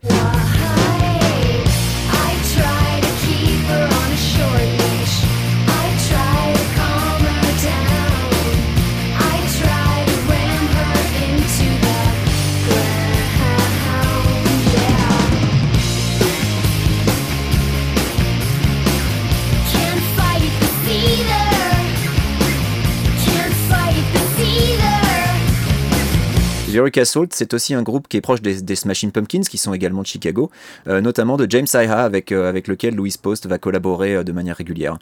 Et Louise Post, à l'époque de cet enregistrement, c'est aussi la petite amie de Dave Grohl, avec qui il se console de son divorce d'avec Jennifer Youngblood. Comme par Donc hasard. quoi de plus? Ben oui, comme par hasard, tu vois, il n'y a pas de coïncidence. Alors quoi de plus naturel qu'il invite sa petite copine pour fredonner sur cette chanson qui illustre eh bien, la fameuse scène d'amour entre Lynn et Juvenal dont on parlait tout à l'heure. Ouais, tu, tu parlais de tu parlais de Balabanti, mais c'est exactement ça. Enfin, c'est vraiment. Je trouve qu'en l'écoutant, ça fait, on dirait vraiment une scène de Twin Peaks ou de ou de Fire Wa- Walk with Me. Et moi, c'est un morceau que j'aime beaucoup. euh, du coup, c'est une de mes pistes préférées du disque. Je suis désolé. Je, je l'aime bien aussi, il n'y a pas de souci. Voilà. Moi j'aime bien le shoegaze, donc ça passe. Ouais, mais en fait, ouais, moi, j'allais dire, moi, c'est un. Tu, sens bien le côté réconfortant que, du, morceau, de, de- du morceau. Mais effectivement, moi, j'ai j'ai un problème avec. Parce que, alors, déjà, j'ai un problème d'une façon Mais générale. toi t'es un punk, c'est pour ça que t'aimes pas. Ouais, non, mais alors, ça, c'est vrai. Ça, c'est vrai, je, je l'avoue. Effectivement, j'ai- j'aime bien les, les mecs qui chantent faux et qui me gueulent dans les oreilles. Ça, c'est un truc. Voilà, vais pour rien. C'est comme Ah, ça. t'es fan de 16, voilà. Oh, oh, putain, mais tout de suite les insultes, voilà, tout de suite les désagréables. Euh, non mais, non mais c'est ça. Pourquoi est-ce que, pourquoi est-ce que je fais des émissions avec ce type-là C'est pas possible quoi. Parce que c'est mieux qu'avec Max Besnard, voilà. C'est vrai que c'est beaucoup mieux qu'avec Max Besnard. On est bien d'accord. Euh, bref, là, voilà, ça aussi c'était gratuit. Il y en a eu pour tout le monde là, c'est bien. Il y a- pas que Patsy Cline qui s'en est pris là. Euh, non, mais en fait, voilà, moi j'ai un problème de, base avec les scènes d'amour au cinéma. Euh, genre, c'est très très personnel. hein. Non, mais je suis d'accord avec toi. Euh, Voilà, c'est un truc très très personnel. Euh, et c'est étrange parce qu'en fait, c'est une question que je me suis posée. Et en fait, il y a plein de réalisateurs que j'admire qui ont le même problème que moi. Je, je m'en suis jamais rendu compte. Mais genre, tu sais, quand je lis des interviews, puis ouais, mais moi, les scènes de cul, ça me fait chier. Je fais, ah, putain, mais pareil, mais pourquoi t'en mets alors? Et, euh, et en fait, c'est toujours des moments extrêmement gênants, euh, je, trouve. Enfin, c'est super dur à, restituer en fait le, voilà la sensualité d'un couple, l'intimité d'un couple. Il y a vraiment un truc qui voilà, que le cinéma a du mal à restituer de façon, globale. Il y a des scènes d'amour que je trouve vraiment réussies, il y en a finalement très très peu. Euh, et en fait, là, du coup, bah, la chanson accompagnant ce, ce- ce- cette atmosphère-là, euh, moi, en fait, j'entends effectivement le, la chanson de scène de cul en fait des années 90, quoi. Euh, c'est vraiment cette sensation-là qui me saute aux oreilles. Le, je trouve ça fait vraiment, effectivement, bah, tu parles de Badalamenti, mais il y a vraiment ce côté série télé, téléfilm, qui, en fait, moi, ça me, ça, ça me sort du truc. quoi. Alors, Alors deux choses. Alors déjà, je suis pas complètement d'accord parce que rappelle-toi ce que Zack Snyder met comme chanson sur une scène de cul. Oh mon dieu. Et Oui, non, ensuite, et Ah, ensuite, non, ça- et ensuite sur ta Oui, comme quoi citation. une bonne chanson, ça change, ça changerait. hein, mais voilà, tu vois, donc moi je trouve que bah, cette, cette chanson elle est, elle est bien. Mais ensuite pour la citation du fameux réalisateur, moi les scènes de cul, ça me fait chier, signé Abdelatif Keshish. Oh mon dieu. Ah, Oh non. mon dieu. alors, alors attention, voilà, ça c'est la blague d'initié, mais elle est validée. Elle, Non mais en, elle est en- en validée. fait ce que je trouve, euh, je, je suis, assez d'accord avec toi, moi aussi les scènes de cul, je trouve ça généralement, si c'est pas ridicule, c'est juste nul. Ouais, c'est ça. ouais. Euh, c'est très très dur, j'en j'en vois quelques-unes, mais c'est quand même très compliqué de faire des scènes de cul. Je me dis, ah bah voilà, ça ressemble à ça en vrai. et du coup, pour moi, j'ai l'impression que la musique et la façon dont c'est filmé, parce que c'est un, c'est un espèce de plan qui commence, il y a des- il y, a des vêtements au sol, euh, on monte petit à petit, on voit Ouais. le corps, lui est quasiment plus nu, plus nu que elle. Ah ben il est plus nu que elle. Moi, je- Mais en fait, ils ont quasiment terminé à ce moment-là. hein. Euh, C'est même pas tellement une scène de cul quoi. C'est Oui, c'est l'après. euh, oui, C'est le câlin, quoi. euh. Mais du Ouais. coup, moi je vois ça comme quelque chose de. Enfin, c'est volontairement un peu ringard. Enfin, bon, je sais que c'est l'excuse. hein. Dès, dès, dès, dès que t'as une scène un peu ridicule dans un film et que t'aimes bien le film, t'es là genre, non, mais c'est fait exprès. c'est fait exprès. c'est fait exprès, vous avez rien compris, etc. Mais je trouve que la, la musique. euh, on part du principe qu'il est allé prendre David Grohl pour faire justement de la.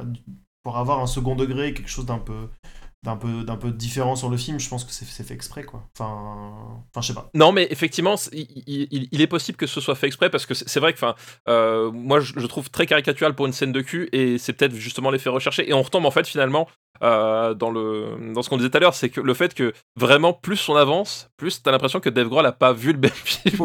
Non, mais Moi, je reste persuadé qu'il avait pas le film et qu'il avait un script, hein, mais euh, ou alors vraiment un montage différent, quoi. Ouais, c'est ça. Et que lui, il est, il est vraiment effectivement dans, cet aspect euh, second degré. Ouais, je, je prends, je prends les- parce que là, effectivement, on retrouve tous les codes de la scène de cul un peu, euh, un peu ringard des années 90 euh, et il y va à fond la caisse. Peut-être lui, il a vu le film et tourné par les frères Cohen. Ouais, c'est ça, quoi. le- euh, Mais alors, du coup, je, je me demande, voilà, qu'est-ce que donnerait cette BO avec, avec un, un remontage du film Parce que, voilà, en, en suivant les, les, les, les inspirations de la BO, peut-être que ça pourrait donner un truc qui est, qui est vachement plus percutant, finalement, quoi. Ouais. Écoute, euh, voilà, premier euh, point de désaccord, finalement. Ouais, septième chanson, finalement, c'est pas. Tu vois, c'est. Ouais, mais on est deux à aimer le morceau, donc majorité gagne. Et voilà. Voilà, ex- exactement, exactement. J'ai perdu. Je, je j'en tire les conséquences et je me retire définitivement de la vie podcastique. Voilà. Oh non Ce qui nous amène du coup à la huitième chanson qui s'appelle Spinning Newspapers.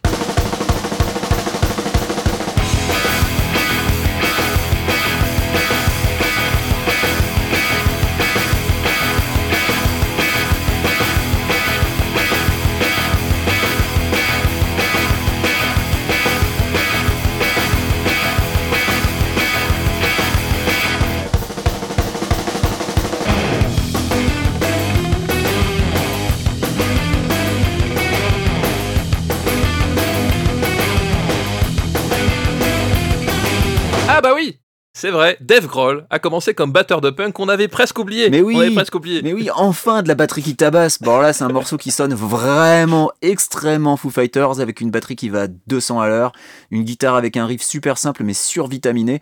Et, euh, et l'idée, c'est d'illustrer la frénésie des médias dès lors que Juvenal devient connu dans la presse, puisqu'évidemment, un mec qui fait des miracles, quand euh, tu, tu te rends compte que c'est pour de vrai, euh, évidemment que ça, ça devient viral. On le disait pas à l'époque, mais c'est comme ça que ça marchait.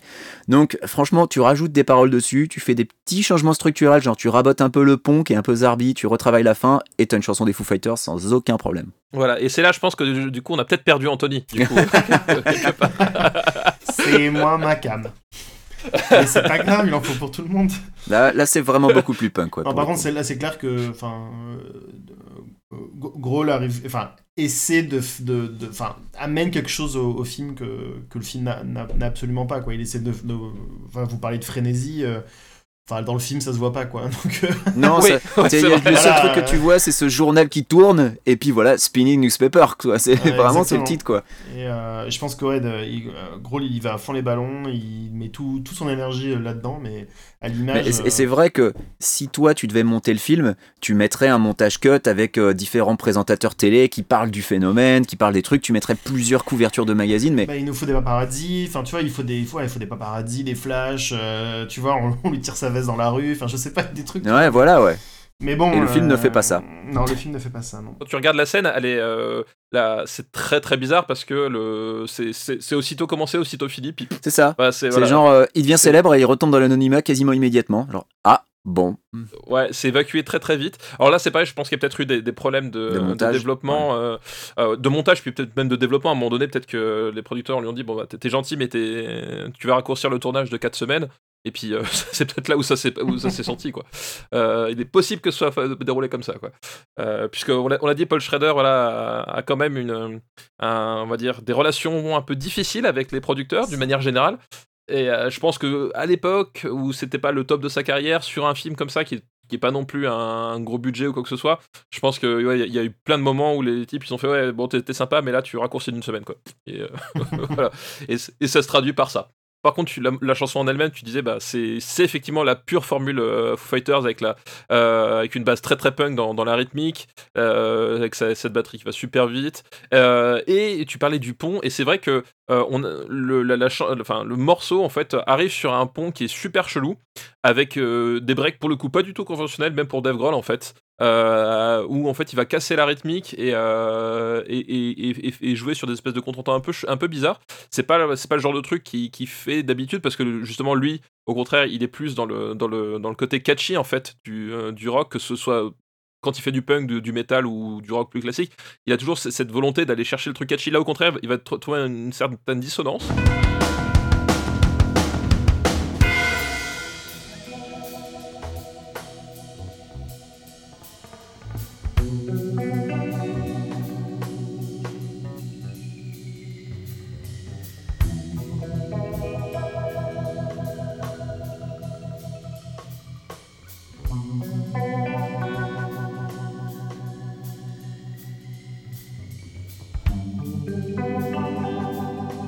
C'est euh, c'est c'est pas forcément très habituel. Et, euh, et puis euh, on a un final plus éthéré avec un, petit retour de surf music, mais qui, finalement s'écrase, meurt.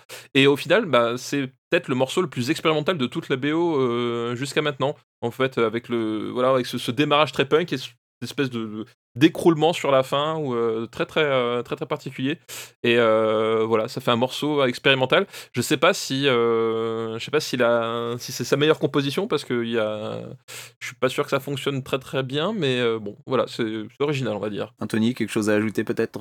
Euh, non. On sait que le punk c'est ton truc. Oui, c'est vrai, qu'à choisir, c'est vraiment le punk. Ah, vraiment, moi, ce que j'adore, c'est vraiment le, punk.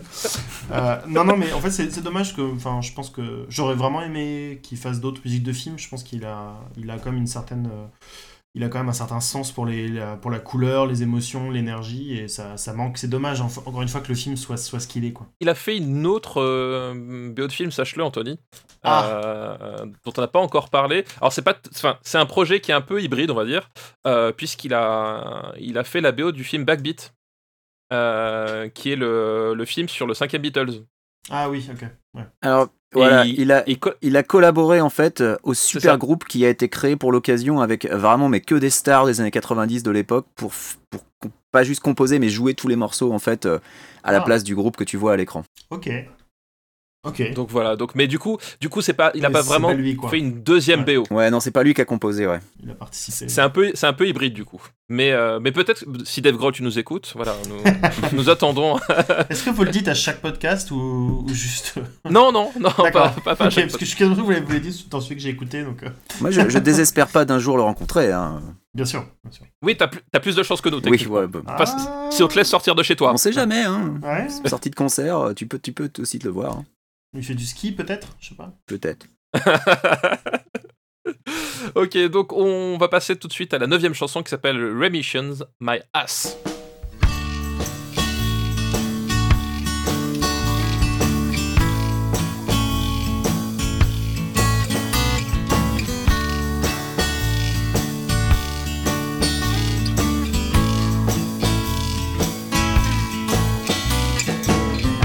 Alors Remission Maya, c'est un morceau très country, extrêmement court.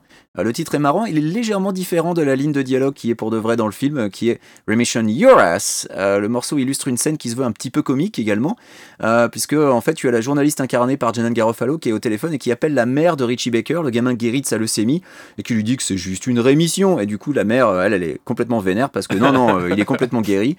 Euh, pas grand chose à ajouter. J'imagine que la tonalité country est là un peu en contraste avec le, avec le reste, histoire de souligner l'aspect comique de la scène. Euh, ouais, c'est vrai, j'ai pas grand chose à, à dire. C'est, euh, je, ouais, je prends ça comme une chanson blague encore plus que les autres. Euh, voilà, Dave Grohl aime beaucoup mettre des chansons blagues dans, dans ses albums. euh, Celle-là en fait, en fait partie. Et je pense qu'effectivement, le côté euh, country est, est peut-être justement pour, pour appuyer ce que je parlais tout à l'heure, le, le côté un, un peu un peu white trash, euh, voilà, Amérique, euh, Amérique un peu un, un peu profonde. Mais alors bon, c'est Los Angeles, mais voilà les on va dire le, la couche sociale les plus basses, euh, voilà. Je pense que c'est un peu pour poser le fait que le personnage de la mère euh, euh, n'est peut-être pas aussi, euh, aussi entre guillemets euh, innocent euh, que, que tu peux l'imaginer, puisque tu apprends ensuite qu'elle est, euh, qu'elle est danseuse topless euh, dans, dans un bar.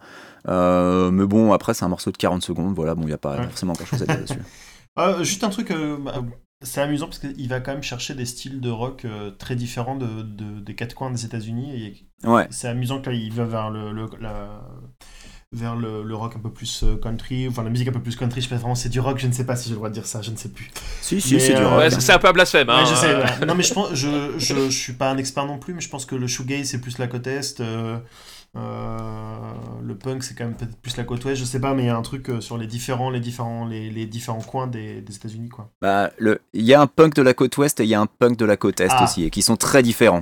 Il y a le hardcore à la côte est et le, et le, et- et le punk à skate de, de- de la côte ouest. Euh, mais là, là c'est, on rentre dans des débats techniques hein, quand même. Ouais, ouais. Euh, Désolé. non, mais par contre, mais par contre, c'est drôle que tu dis ça, euh, Anthony, euh, parce qu'il faut savoir que euh, les Foo Fighters, donc le, le groupe de Dave Grohl, euh, ont fait un album euh, qui s'appelle Sonic Highways, où le principe c'est ça, c'est-à-dire qu'il va sillonner euh, les États-Unis Ah, euh, dans huit destinations et à chaque fois il va en fait enregistrer sur place une chanson avec euh, en collaboration avec des, des musiciens locaux qui l'ont influencé lui et euh, le projet s'est fait en parallèle d'un documentaire qui était sorti sur HBO qui s'appelle aussi Sonic Highways. ah bah, très Voilà. bien. Bah, écoute, Voilà. euh, Et l'idée, c'était de s'imprégner en fait de, de l'atmosphère locale et de la musique locale pour chaque morceau. Après, sans, sans te mentir, c'est pas mon album préféré des Foo Fighters. Je crois même que c'est un de ceux que j'aime le moins. Non mais voilà, mais pour dire que du coup, effectivement, enfin, ce, que, ce, que tu, ce que tu évoquais, c'est peut-être effectivement quelque chose qui est, qui est peut-être assez profond chez lui euh, euh, dans la démarche artistique de Dave Grohl. C'est c'est pareil quand il, est, quand il a sorti Wasting Light, en fait, où il a fait une, une tournée des garages. Ah oui, oui, c'est vrai. Il, il- il prenait leur van et il, euh, il roulait et, euh, et il faisait des concerts dans les garages des gens. Hmm. Et, euh, et, et voilà, et ce côté effectivement Amérique profonde un peu, c'est un truc qui, qui est effectivement ancré chez, chez lui d'une certaine façon, euh, et c'est peut-être pas innocent ce que tu as, ce que tu as dit. Ouais. Et là, pour le coup, en 2011, les Foo Fighters, c'est quand même le groupe qui remplissait les stades. Donc, jouer dans un garage, pour le coup, c'était, tu vois, une sorte de retour aux sources euh, qui, était, qui était audacieux. Bah, je... Merci, j'écouterai. en plus, Wasting Light pour le coup, ça- c'est un de leurs meilleurs Ah albums. ouais, ça, c'est un de Euh, leurs leurs meilleurs albums. ouais. La, la rédaction s'engage. Bref, nous allons passer à, euh, assez euh, digresser. On a, on plus passé- parlé que j'aurais cru sur Rémi Sean Mayas. hein. Eh ouais, t'as vu, t'as vu. Non mais voilà, mais tu vois, regarde, euh, Anthony avait peur de pas être pertinent, mais justement, il a fait une remarque. Mais ouais, Tu vois, il a, sen- il a senti la musique et il a compris Dave. Et tu et vois, c'est pour ça qu'on invite les experts. E- exactement. C'est- parce que Dave est universel et il parle aux gens sensibles. Voilà, je suis, je suis retenu en otage. Si vous entendez ce podcast, venez m'aider. La musique de Dave l'a touché, ce qui est en rapport avec le titre du film. Voilà. Voilà, c'est. c'est- tout est lié. Bref, on- Tout est lié. euh, nous voilà à un dixième, euh, dixième morceau qui s'appelle euh, Scene 6.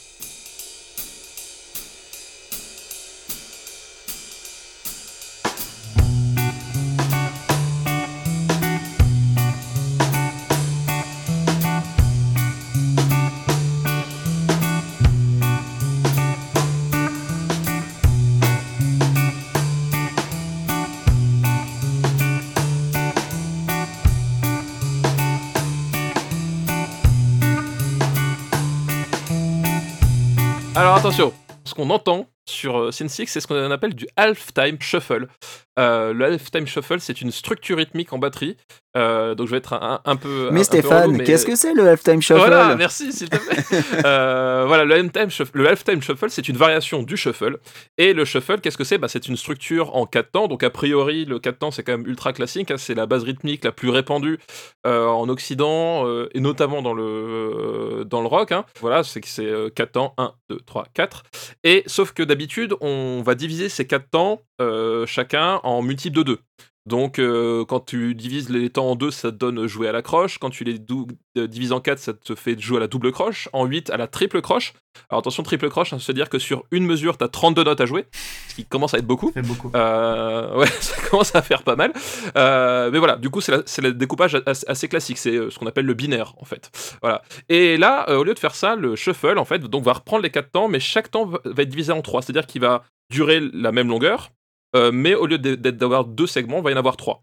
Et, euh, et du coup, ça donne une structure qui est, euh, qui est très étrange parce que on est sur du, sur du 4 temps, donc a priori, on est sur quelque chose d'assez binaire, sauf que eh ben, le- le- les notes vont être par groupe de 3, donc ça va donner une pulsion, on appelle une pulsion ternaire. Et, et c'est un truc qu'on entend dans le rock, en tout cas, c'est un truc qu'on entend généralement sur les breaks, en fait.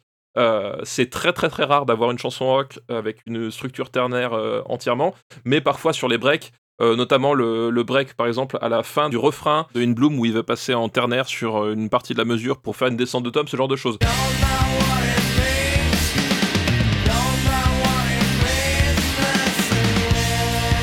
C'est un truc qui vient généralement pour, euh, appuyer certains breaks. Sauf que là, bah, du coup, le ternaire va prendre le pas sur toute la structure du morceau. Et le half-time shuffle par rapport au shuffle, c'est qu'en fait, sur les trois espaces-temps, donc 1, 2, 3, on va enlever le 2, on va pas jouer le 2. Donc on va jouer le 1, le 3, le 1, le 3, etc.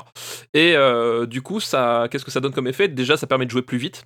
Puisque à la, à la base, en fait, le half-time shuffle, ça te permet d'avoir une pulsation ternaire que tu joues très vite. C'est ça la, c'est ça la première, on va dire, euh, raison du half-time shuffle. Et l'autre, c'est que du coup, ça donne un aspect syncopé parce qu'on a deux notes qui sont jouées, un, un soupir, deux notes qui sont jouées, un soupir. Donc du coup, il y a cette espèce d'aspect syncopé. Et cet aspect syncopé, c'est ce qu'on appelle le swing, figurez-vous, messieurs, messieurs, dames. Ah là là. Voilà, le, le swing, c'est euh, ça a une définition musicale, bah, c'est ça. Euh, c'est euh, c'est quelque chose qui est bah, évidemment associé au, au jazz. Voilà, le, le- le- jazz, le swing, bah, c'est- euh, pour le coup dans le jazz, c'est une structure qui est euh, assez répandue, le shuffle comme le halftime shuffle, mais dans le rock, il y en a très très peu. Euh, Il y a notamment, par exemple, dans Full in the Rain de Led Zeppelin, John Bonham, il fait un super halftime shuffle vraiment monstrueux. One, two, one, two, three, four.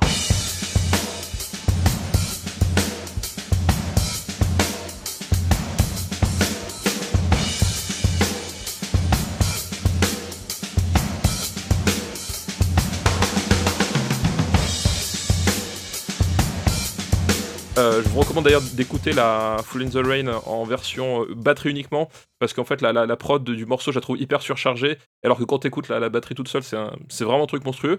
Et le plus connu, on va dire, dans la musique populaire qui est pas du jazz, euh, ben, c'est Rosanna Toto en fait, qui a propulsé, on va dire, le halftime shuffle de nouveau à la mode quand, c'était sorti, et qui après a influencé un nombre incalculable de, de batteurs. Voilà.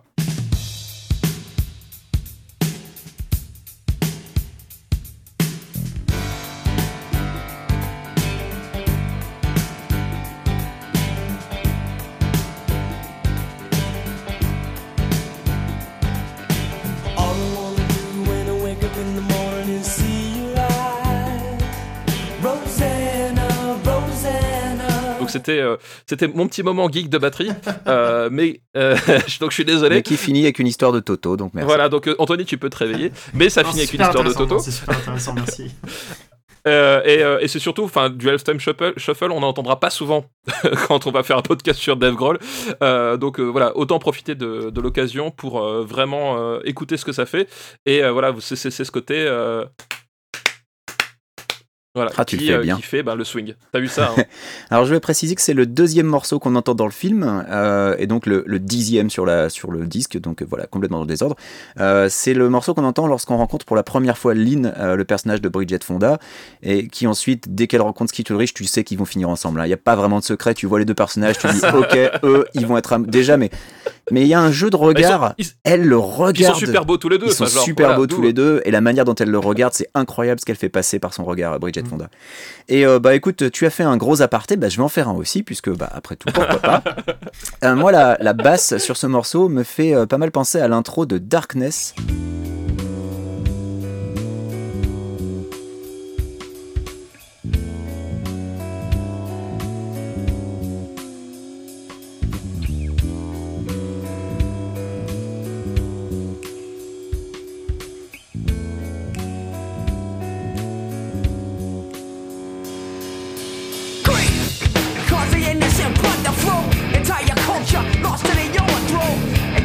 Un morceau de Rage Against the Machine euh, qui n'est pas très connu parce que euh, quand il est sorti, il n'était disponible que sur le, disque Live and Rare, qui est un album assez mythique parce que exclusivement sorti au Japon. Et oui, ça se faisait à l'époque. On sortait des disques exclusivement sur un marché, alors que c'était des groupes qui quand même vendaient des millions de disques. hein, mais euh, celui-là circulait surtout sous le manteau en Europe parce que tu, pouvais le trouver dans certaines Fnac ou à Virgin, mais c'était genre, c'était genre le double du prix habituel parce que c'est de l'import japonais.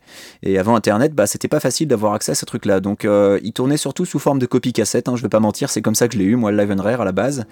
Et, euh, mais cette chanson, euh, elle était un peu connue parce qu'elle était présente sur la BO d'un autre film. Et ce film, c'est The Crow, un autre film dont je recommande très fortement la bande originale, en fait, parce que dessus, il y a du très très lourd. Outre Rage Against the Machine, tu as The Cure.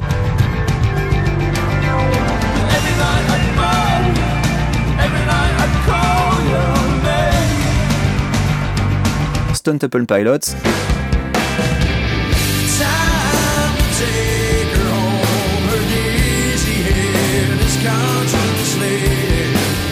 Nine Inch Nails.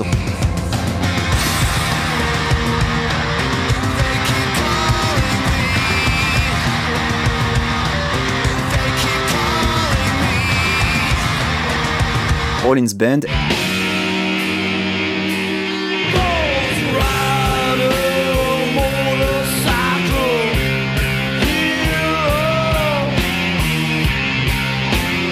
Pantera.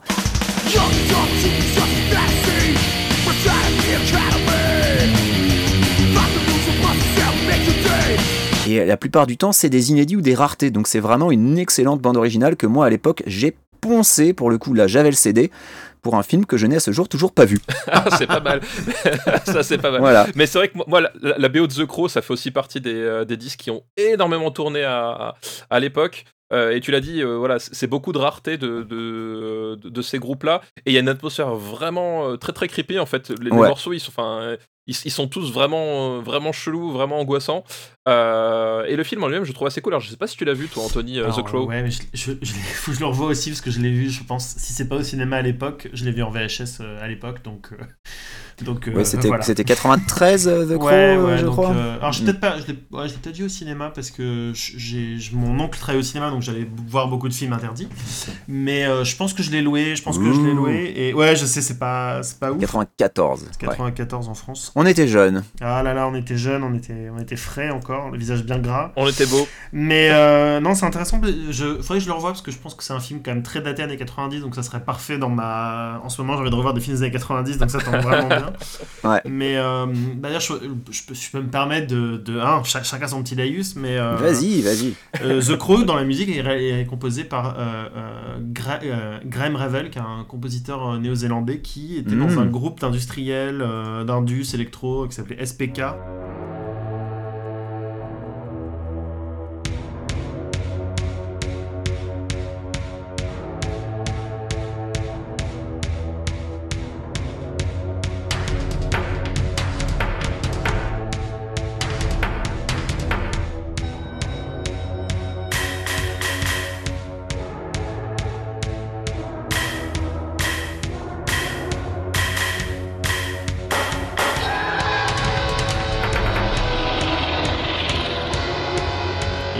Le film euh, a vraiment l'ambiance de son époque, quoi, parce qu'ils sont allés chercher un compositeur qui, qui faisait ça et, et qui était à la base un, un- un musicien de, de alors pas du rock mais qui faisait du, de la musique euh, de l'Indus, pas la ouais. musique de film de l'Indus quoi donc euh, Ouais, de l'Indus, et, ouais. et c'est bon après euh, Graham Revel a une carrière un peu un peu spéciale parce qu'il a aussi bossé sur euh, le film Street Fighter bien sûr le premier Lara Croft euh, voilà bon voilà la vie est, la vie est pas la vie n'est pas tendre hein, mais avec euh, Il faut avec bien une- manger et payer ses impôts. il faut bien manger. Non, non, il a fait des choses, euh, il a fait des choses euh, plutôt, plutôt, plutôt intéressantes, mais c'est quelqu'un qui vient d'un d'un style musical euh, assez différent. Donc euh, voilà. Faut, je, faut vraiment que je revoie le film parce que je l'ai pas vu depuis longtemps. J'en ai, un- j'en ai Hmm. aucun souvenir. Pourtant, j'aime beaucoup Alex Proyas malgré. euh, Malgré Bah son ouais, moi aussi cinéma, bien. malgré, Malgré Gods of Egypt. malgré Euh, ses films, j'aime beaucoup Alex Proyas. Pour, pour- Ah mais moi, moi pré- prédiction, je suis, je, je, je peux le défendre. hein. Voilà, je- Nicolas Cage que je peux défendre. Mon avocat m'a interdit d'en parler euh. Mais bien sûr. ouais.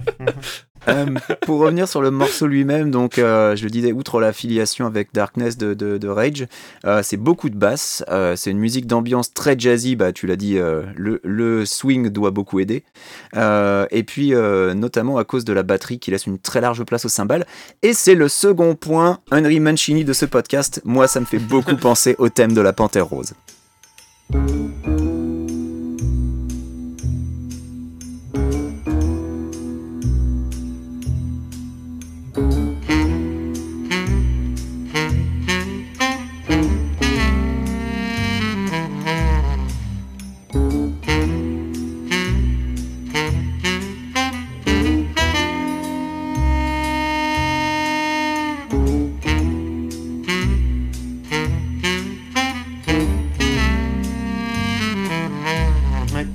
Euh, oui, Ouais. ouais, ouais, c'est vrai que c'est c'est bien vu, Euh, bien entendu même, je pourrais être tout, tout à fait précis. Euh, à, à part si tu as une synesthésie par- particulière qui te permet de voir les notes quand tu les entends, mais bon ça, bref, on rentre dans des Comme- débats comme très, Daredevil. très compliqués. oui, comme, comme Daredevil. Dont la musique était composée par euh, Graham Revel aussi, bien sûr. Et ben voilà, et ben voilà. Eh ben voilà, et on, on, alors, on, on retombe sur nos tu l'as dit, il a eu une carrière compliquée. Je, parle bien sûr du film avec Ben Affleck. Oui, bien sûr, pas oui, le- oui. le bah bien sûr, évidemment. bien sûr. É- Évidemment. Euh, mais oui, euh, c'est vrai que la- cette filiation, je, je pense qu'elle est, elle est vraiment assumée. Enfin là, on, je suis au stade de l'album, effectivement, après en avoir parlé. Je pense que là, c'est plus du hasard du tout. Que, euh, et que euh, le Dave Grohl, je l'imagine bien fan de l'inspecteur Clouseau, honnêtement. Je pense que ça doit être son, je, Moi je- je aussi. pense que ça doit être son créneau euh, complètement. Et, euh, et, euh, et ouais, effectivement, avec cette ambiance feutrée, euh, qui euh, bizarrement, moi je trouve, euh, irait parfaitement pour une ambiance nocturne. En fait, il y a un truc. Assez euh, assez à la cool euh, à, à couder au bar il y a un truc assez comme ça euh, euh, c'est aussi un morceau tapis dans le fond euh, puisque là on est on est presque en presque dans une compile Bouddha bar hein, d'une certaine façon euh... t'as vu ça comment, comment je dropais Comment tu name drop les trucs des années de plutôt 2000 Bouddha Bar pour le coup. Ouais, 2000, ouais. 2000. Alors, il, il- il faut savoir que Bouddha Bar, euh, j'ai un certain traumatisme avec ça, puisque euh, en travaillant dans les, an- dans les années 2000, je travaillais dans le, dans le film institutionnel, et euh, généralement, Bouddha Bar, c'était la, la référence de tous les mecs pour les habillages sonores de, le- de- de leur montage. Mais là, tu te rends compte et- que là, on a, on a coupé- perdu tous les moins de 30 ans avec ta référence. Ah, non, mais pour- pour info. et donc, j'ai C'est vrai écouté. que c'est dur à expliquer Bouddha Bar. c'est une compile de musique New Age? C'est ça, c'est une copie de musique nuage en fait, bah, qui passait, euh, qui passait au Bouddha Bar, déjà. qui passait au Bouddha Bar, euh, voilà, et qui devait euh, être le, le représentatif de la, de la tendance un peu euh, lounge cool de, de l'époque de- des années 2000. Euh, et c'était souvent des trucs complètement perchés. Enfin, et moi, on me disait, bah, écoute le Bouddha Bar. Donc j'écoutais les compiles Bouddha Bar. Alors il y en a eu, je crois, 15, hein, un truc comme ça. Donc, Il y en a eu ça, beaucoup, mais c'est vrai que c'était de la musique très beaucoup. lounge, très lofi.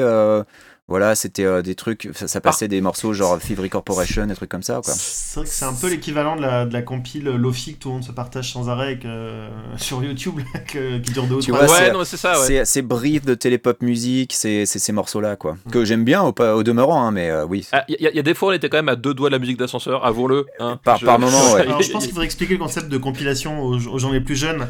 C'est comme le shuffle de Spotify, mais c'est quelqu'un, c'est pas un algorithme, c'est une vraie personne qui a mis des morceaux ensemble. C'est un peu spécial, mais les gens faisaient ça.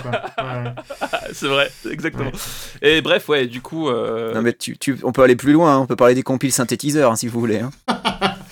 C'est un ordinateur qui refait des thèmes. Et là, on de- va, voilà, là, on va très très loin. Les compiles synthétiseurs, c'est quand même des gens qui faisaient des compilations de reprises au synthé, souvent de, de, de, de- de morceaux connus, mais aussi de génériques de, de séries Oh télé là ou de films. Et ça se vendait. Et ça se vendait parce qu'il y en a eu, il y en a eu, je sais pas combien des compiles synthétiseurs. Euh, mais ma mère euh, m'en m'en offrait tous les, à, tous- à tous les Noëls parce que comme j'aimais la musique de film, elle pensait que je voulais entendre le thème de John Williams de Superman au synthétiseur. Au synthétiseur. Et tu, et tu sais, tu sais que ces, ces bâtards, en plus, à chaque fois, ils te glissaient une chanson de Vangelis dedans. Genre, bah oui, lui, il fait directement au synthétiseur, ça, ça va passer crème. Ouais. Tu vois, c'est- c'est genre. Mais il y avait sûrement du Jean-Michel Jarre aussi sur ces compiles. hein. Ah bah oui, non, mais c'est ça, ouais. Il y, avait un des deux, ou, ou parfois les deux. Euh, mais effectivement, quand, quand- quand tu tapais les dents de la mer au synthé, euh, ça, faisait, euh, ça faisait chelou, quoi. Tiens, regarde, synthétiseur 1, les plus grands thèmes, et je vois Oxygène, donc déjà Jean-Michel Jarre.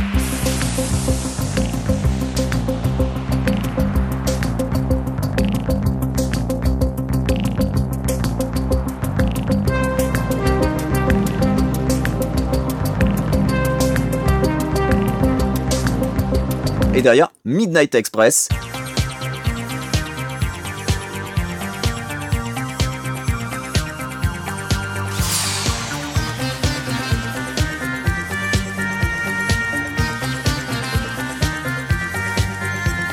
Et Chariots of Fire Voilà, Vangelis Ah bah voilà, bah, bah, évidemment.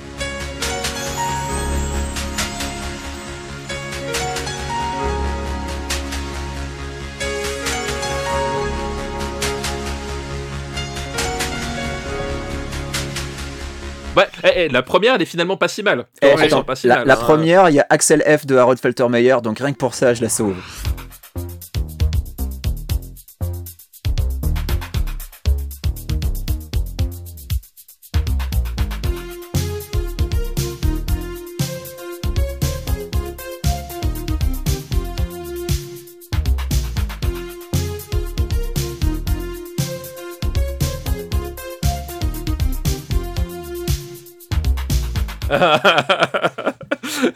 Voilà, c'est après que c'est parti en Et lasse. c'est pas impossible que la première ce soit vraiment les vrais morceaux en fait, que ce soit pas des reprises, euh, parce que ensuite les compiles Oui, que- synthétiseurs ça a été des reprises dégueulasses, donc euh, Oui, après ils se sont dit ça, ça plaît aux gens, mais en fait ils ont oublié qu'il y avait le compositeur et euh, original qui voilà, ça fait toute la qui différence. demandaient des royalties, donc c'est ça. Euh, bon, bref, du coup, tout ça pour dire, effectivement. quel bel aparté euh, on a fait. très très bel aparté. Et je, et je pense que les gens n'étaient pas prêts, honnêtement. Euh, Et, et Les tout gens ça, n'étaient pas et tout ça sur un morceau qu'au final je trouve super bien, moi, je l'aime bien ce morceau. Mais oui, je l'ai- je l'aime beaucoup aussi, je l'aime beaucoup. oui. non, mais c'est ça en fait le, en fait le point, oui, le, le point de démarrage de toute cette histoire. Tous les extraits, tu Euh, vas devoir mettre. Franchement, euh, rien qu'à penser à toi en train de mettre du Vangelis sur, un, sur du Growlcast, je rigole. Je, voilà. Eh bien, j'a- j'adore Vangelis. Ah, T'as intérêt de mettre euh, Harold Faltermeyer aussi. Euh, Bah, bien sûr, bien sûr. Et- et- alors, Faltermeyer, pour le coup, j'ai testé avec mes enfants. C'est le type qui te rentre n'importe quelle mélodie en un passage. Mais oui. Honnêtement, le, le, le- le thème de de- d'Axel Follet, je, je connais pas une seule musique qui a ce pouvoir-là. Les, les, les gamins, ils l'ont Voilà. entendu. Je préviens pour les plus jeunes, ce n'est pas Crazy Frog. Hein ce n'est voilà, ne confondez pas. Mais oui, tout ça pour dire, effectivement, c'est un morceau qui est destiné à être en fond, voilà, en fond de, en, en fond de scène, etc. Mais qui en fait est euh, vachement plus, vachement plus intéressant que ça. Je trouve qu'il y, y a un vrai truc. Il est, il est feutré pour être resté discret, mais l'atmosphère qu'il développe est, est assez réussie en fait. Euh, je dois dire, et euh, voilà, Dave Grohl qui s'essaye au jazz, bah ça fonctionne pas si mal. Ouais. Non, c'est vraiment cool. c'est- Je pense que c'est peut-être mon morceau préféré de, de disque avec le- la piste 12 euh, que j'aime beaucoup. Ah bah écoute, on va en parler. Mais avant de parler de la piste 12, il faut parler de la piste 11, qui s'appelle This Loving Thing.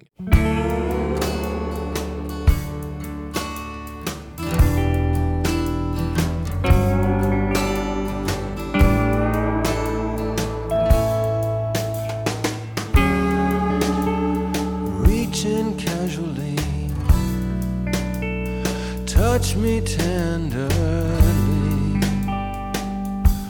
Pull out my Pour le coup, on aime peut-être un peu moins, je ne sais pas. Euh, mais en tout cas, c'est un autre morceau qu'on suppose intégré à la diégèse du film euh, et que Juvenal et Lynn sont en train d'écouter alors qu'ils sont sur un canapé tous les deux chez elle. Là, franchement, pour le coup, voilà, j'imagine vraiment qu'ils sont en train d'écouter, euh, je sais pas, sur sa platine. Car oui, à l'époque, on avait des chaînes IFI. Euh, mais bref, euh, le chanteur est John Doe et euh, c'est effectivement un pseudonyme, mais pas parce qu'il ne désire pas être connu. Non, non, c'est juste son nom de scène. Il s'agit de John Nomensen Dukak, j'imagine que c'est comme ça que ça se prononce, euh, qui pendant des années était le leader de X. Et X, qu'est-ce que c'est? C'est un groupe de punk rock de Los Angeles qui a sorti 7 albums entre 1980 et 1993.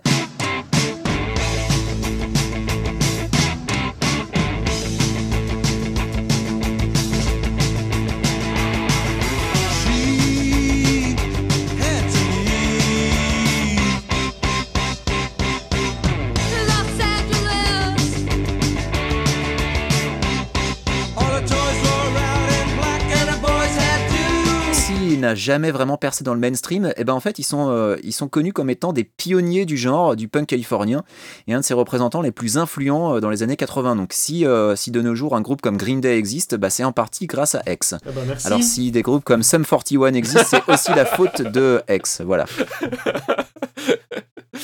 On ne maîtrise pas tout, un grand pouvoir implique de grandes responsabilités. voilà. Euh, et après la séparation du groupe, euh, John Doe s'est tourné vers un style plus country et c'est bah, la, la performance qu'il offre sur ce titre avec un morceau très soft, assez proche de la balade. Et pour finir sur John Doe, il est également acteur et d'ailleurs il joue dans le film puisqu'il joue Elwin Morel, le gars euh, qui est marié à Virginia, l'aveugle qui est donc guéri par Juvenal au début du film et donc Elwin Morel, le gars qui détruit sa télé et tout dans son appartement au début du film avant que débarque, avant que débarque, euh, j'ai perdu ça, Bill Hill, voilà. Ah. Et c'est celui qui fait une très belle vue pour Pepsi. À un moment, il boit une, une canette et alors elle est vraiment orientée euh, face cam. euh. Façon Wayne's World. Oh là là, ouais, c'était un peu, c'est un peu ridicule, mais bon. Euh, mais moi j'aime euh, j'aime j'aime bien enfin j'aime bien sa chanson mais c'est mon genre de encore c'est mon genre de rock hein, donc euh, je suis plutôt plutôt plutôt client et je trouve qu'il a une voix très intéressante euh, j'aime bien il a on sent qu'il il est un peu limité et quand il est quand il passe euh, dans les aigus là c'est c'est assez réussi je suis surpris qu'il fasse du punk du coup parce que voilà mais euh, merci J'aime bien sa voix aussi, ouais. Ouais, je trouve que la voix est plutôt intéressante donc euh, Ah bah, pour le coup, je, je suis d'accord, effectivement, le- je trouve la, la, la voix euh, vraiment, vraiment chouette et vraiment intéressante. C'est ce que je préfère dans le morceau parce qu'après, c'est c'est vrai que euh, il a ce côté un petit peu euh, ben, chanson d'amour ringard des années 90. Euh, qui est sans doute assumé. Euh, voilà, ça va être le, finalement le- l'excuse qu'on va sortir à chaque Mais fois. c'est ça, c'était lovey Euh, dovey, euh, t'es avec, ton mec ou ta meuf et puis tu, tu mets un petit morceau comme ça, passe partout sur, ta, sur, ton, sur ta platine, je sais pas, ouais, c'est un peu. L'orchestration est un peu non, mais pourrie, tu- on peut le dire. Tu veux des chansons d'amour, tu te mets un disque de Nine Inch Nails, Voilà, je sais pas, tu vois. voilà, Tu mets Stabbing Westward, ça passe. Voilà, merde, quoi, c'est un petit Pantera et c'est fini, bon. Euh, Killing Joke, eh, Killing Joke dont on parlait dans un épisode précédent. Ex- Exactement, voilà, que, de- que, que des grands chanteurs romantiques. Euh, euh, non, mais effectivement, c'est pas forcément trop, trop mon truc, mais j'avoue que pour le coup, X, je connais pas très très bien. Enfin, je connais le nom, mais c'est pas un groupe que j'ai que j'ai que j'ai beaucoup creusé. Et surtout, ouais, effectivement, j'aurais été incapable de retrouver que c'était la- le chanteur de X qui chantait qui chantait là-dessus parce que je trouve qu'il il s'en sort bien, quoi. Voilà, bah écoute, j'ai pas grand chose à ajouter. faux Donc, euh, compliment c'est vraiment une bonne, euh, il s'en sort bien. Ah, pour un mec qui fait du punk euh, c'est pas mal hein, franchement euh. Pour un morceau pourri, sa voix est pas mal. euh. Ah, c'est pas ce que j'ai voulu dire, mais euh, bon, voilà. Ben, euh, comme Dave Grohl, j'assume. Voilà. Voilà. Euh, et ben, on va passer tout de suite à la deuxième chanson qui s'appelle Final Miracle.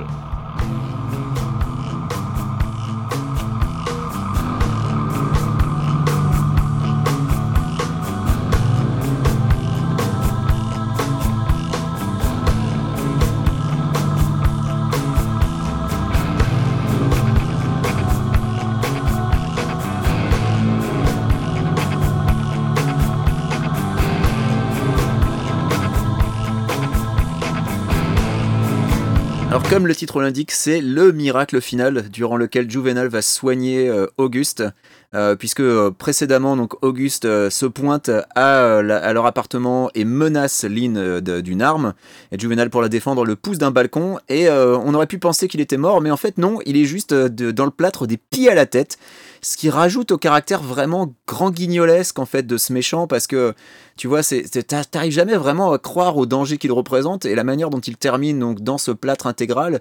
renforce le caractère ridicule et comique de la situation. Euh, donc tous ses membres étaient brisés, Juvenal le soigne, puis Juvenal ensuite euh, s'en va avec Lynn en voiture vers le soleil couchant. Bon, c'est un morceau somme qui reprend le thème de Bill Hill et son riff de guitare vénère, euh, mais la basse derrière se veut un peu plus lente, et puis ensuite on, on embraye avec une version réinterprétée de Sense Love, donc en fait c'est un, menu maxi best-of ce morceau.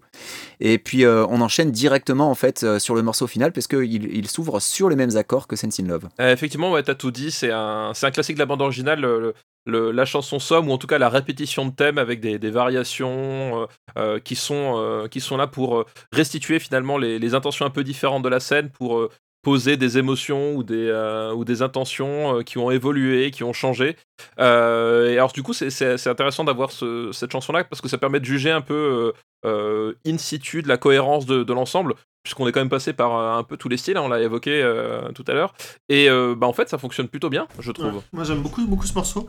Euh, déjà parce que je trouve que le thème de. de- de- alors, ça fait quoi, de quand même deux jours que j'ai vu le film et j'écoute la musique. euh, j'ai écouté plusieurs fois pour en parler un petit peu sérieusement, mais je- j'aime beaucoup ce thème, je le trouve vraiment très efficace et vraiment très surprenant. Mm. En fait, ce qui est amusant, c'est que euh, non seulement il y a ce thème-là, et en plus, par-dessous, il a remis aussi les, les voix, euh, les voix synthétiques qu'il y avait sur les scènes de. De, De guérison. ouais de guérison de miracle et du coup ça fait très ça me fait vachement penser en fait la manière dont, dont si je peux me permettre, parce que bon, je suis là aussi pour bien sûr pour brosser les fans de les fans de, de Dave Grohl euh, dans le sens du poil, c'est le euh, En- Ennio Morricone qui nous a quitté cette année euh, travaillait beaucoup comme ça en fait, il composait euh, il composait plusieurs morceaux et ensuite il offrait il donnait ses morceaux au réalisateur et lui disait bah c'est ton problème maintenant. J'ai l'impression que, que Dave Grohl a fait un peu la même chose dans le sens où il il a, il a composé plusieurs thèmes euh, séparés, euh, comme, comme euh, de la même manière qu'il composerait des, des chansons pour lui ou pour, enfin, pour son groupe ou, ou pour lui. Et puis, et puis là, je trouve que ça se mélange vraiment très bien. J'aime vraiment cette fin. Mais c'est vrai qu'encore une fois, la, la scène est, est- est assez ridicule, puisqu'il sort de, il est dans, complètement euh, dans, un, dans un plâtre, et il sort de là. Euh, euh, euh, Juvenal et Il, il casse son plâtre façon Dwayne Johnson, faut le Et dire. c'est- Et c'est plutôt rigolo, sauf que c'est filmé par enfin, Shredder, il met sa caméra à 800 km. C'est très étrange, les, les personnages crient dans tous les sens, et et- et il y a ce couple complètement. Euh, espèce de d'idole d'idole adolescente qui s'enfuit en voiture et euh, non j'aime beaucoup le morceau je trouve que dans le film ça marche marche pas très bien enfin le encore une fois il, a, il y a trop de il y a trop de décalage je trouve entre la entre la, la musique et le, et le film et c'est c'est un peu dommage quoi euh, et puis ça fait un peu une drôle de chute. Là, comme on en parlait, au ah, on en parlait plus tôt avec, euh, avec Benjamin, le, le, le twist, enfin le twist, la, la surprise finale est quand même. euh, Enfin, tu la vois venir à 800, 800 millions de kilomètres, quoi. Donc, euh, Bah, c'est ça, voilà, la, la question que tu te poses pendant tout le film, c'est est-ce que à la fin, Juvenal va se sacrifier pour sauver Lynn après que Auguste lui ait tiré dessus? Et non. En fait, c'est euh, Oui. complètement, ça se dégonfle complètement. Enfin, je veux dire, c'est la fin que tu attendais parce que quasiment tout le reste du film est super prévisible. Et la question que tu te poses, c'est est-ce que ça va se finir comme ça? Et ça se finit pas comme ça. Ça réussit à se finir de manière encore plus bateau, je trouve. Ouais, ouais, exactement. ah, c'est très décevant. Et c'est vrai que je trouve que le, ouais, le- la chanson est vraiment très belle. Enfin, la chanson qui suit après, le- l'enchaînement est vraiment très réussi. C'est vrai que dans un style, moi, qui me plaît, donc je suis content. Mais Bah du coup, on va enchaîner sur ce, sur ce dernier morceau, je pense. bah, on y va. Et ben oui, ce dernier morceau qui s'appelle bah, tout simplement Touch. Touch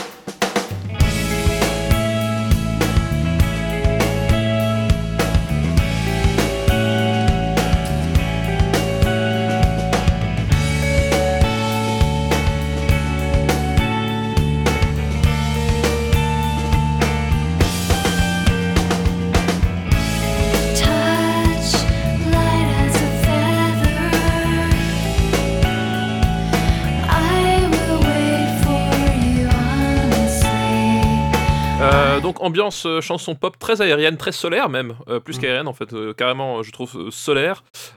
C'est une balade que je trouve assez chouette. Et oui monsieur, je ne suis pas qu'un rustre qui écoute des, des gens qui crient avec un tempo à, à 240. Non, je sais apprécier les compositions plus légères. Évidemment, c'est pas forcément ce qui m'attire le plus chez Dave Grohl, hein, je crois qu'on l'a compris au bout d'un moment.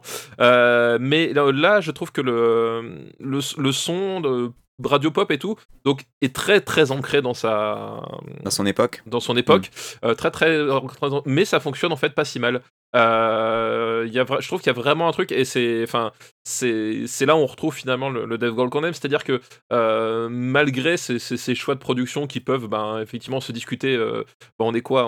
On, est euh, bah ouais, quasiment plus de 20 ans plus tard, la vache, 23 ans plus tard. Mm. Euh, il y a, il reste en fait un, un- un vrai sens de la, de la compo et de la mélodie en fait, qui, euh, qui l'a fait assez mouche, je trouve. Ouais, et, et Louise Post, elle est de retour pour la chanson des crédits, euh, puisque c'est la chanson des crédits. Cette fois, elle fait un peu plus que juste fredonner, elle chante carrément les paroles, et c'est un duo avec Dave, ils chantent tous les deux.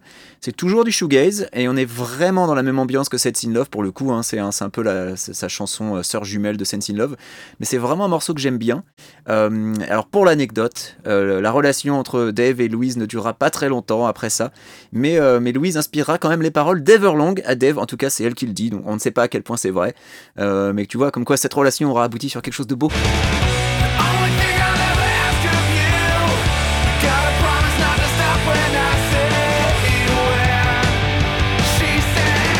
Alors je sais pas si c'est que moi, mais euh, quand j'ai quand j'ai écouté, alors dans, dans le film ça m'avait pas spécialement marqué, mais c'est quand j'ai réécouté la, la, la bande originale à part, euh, ça me fait vachement penser à College.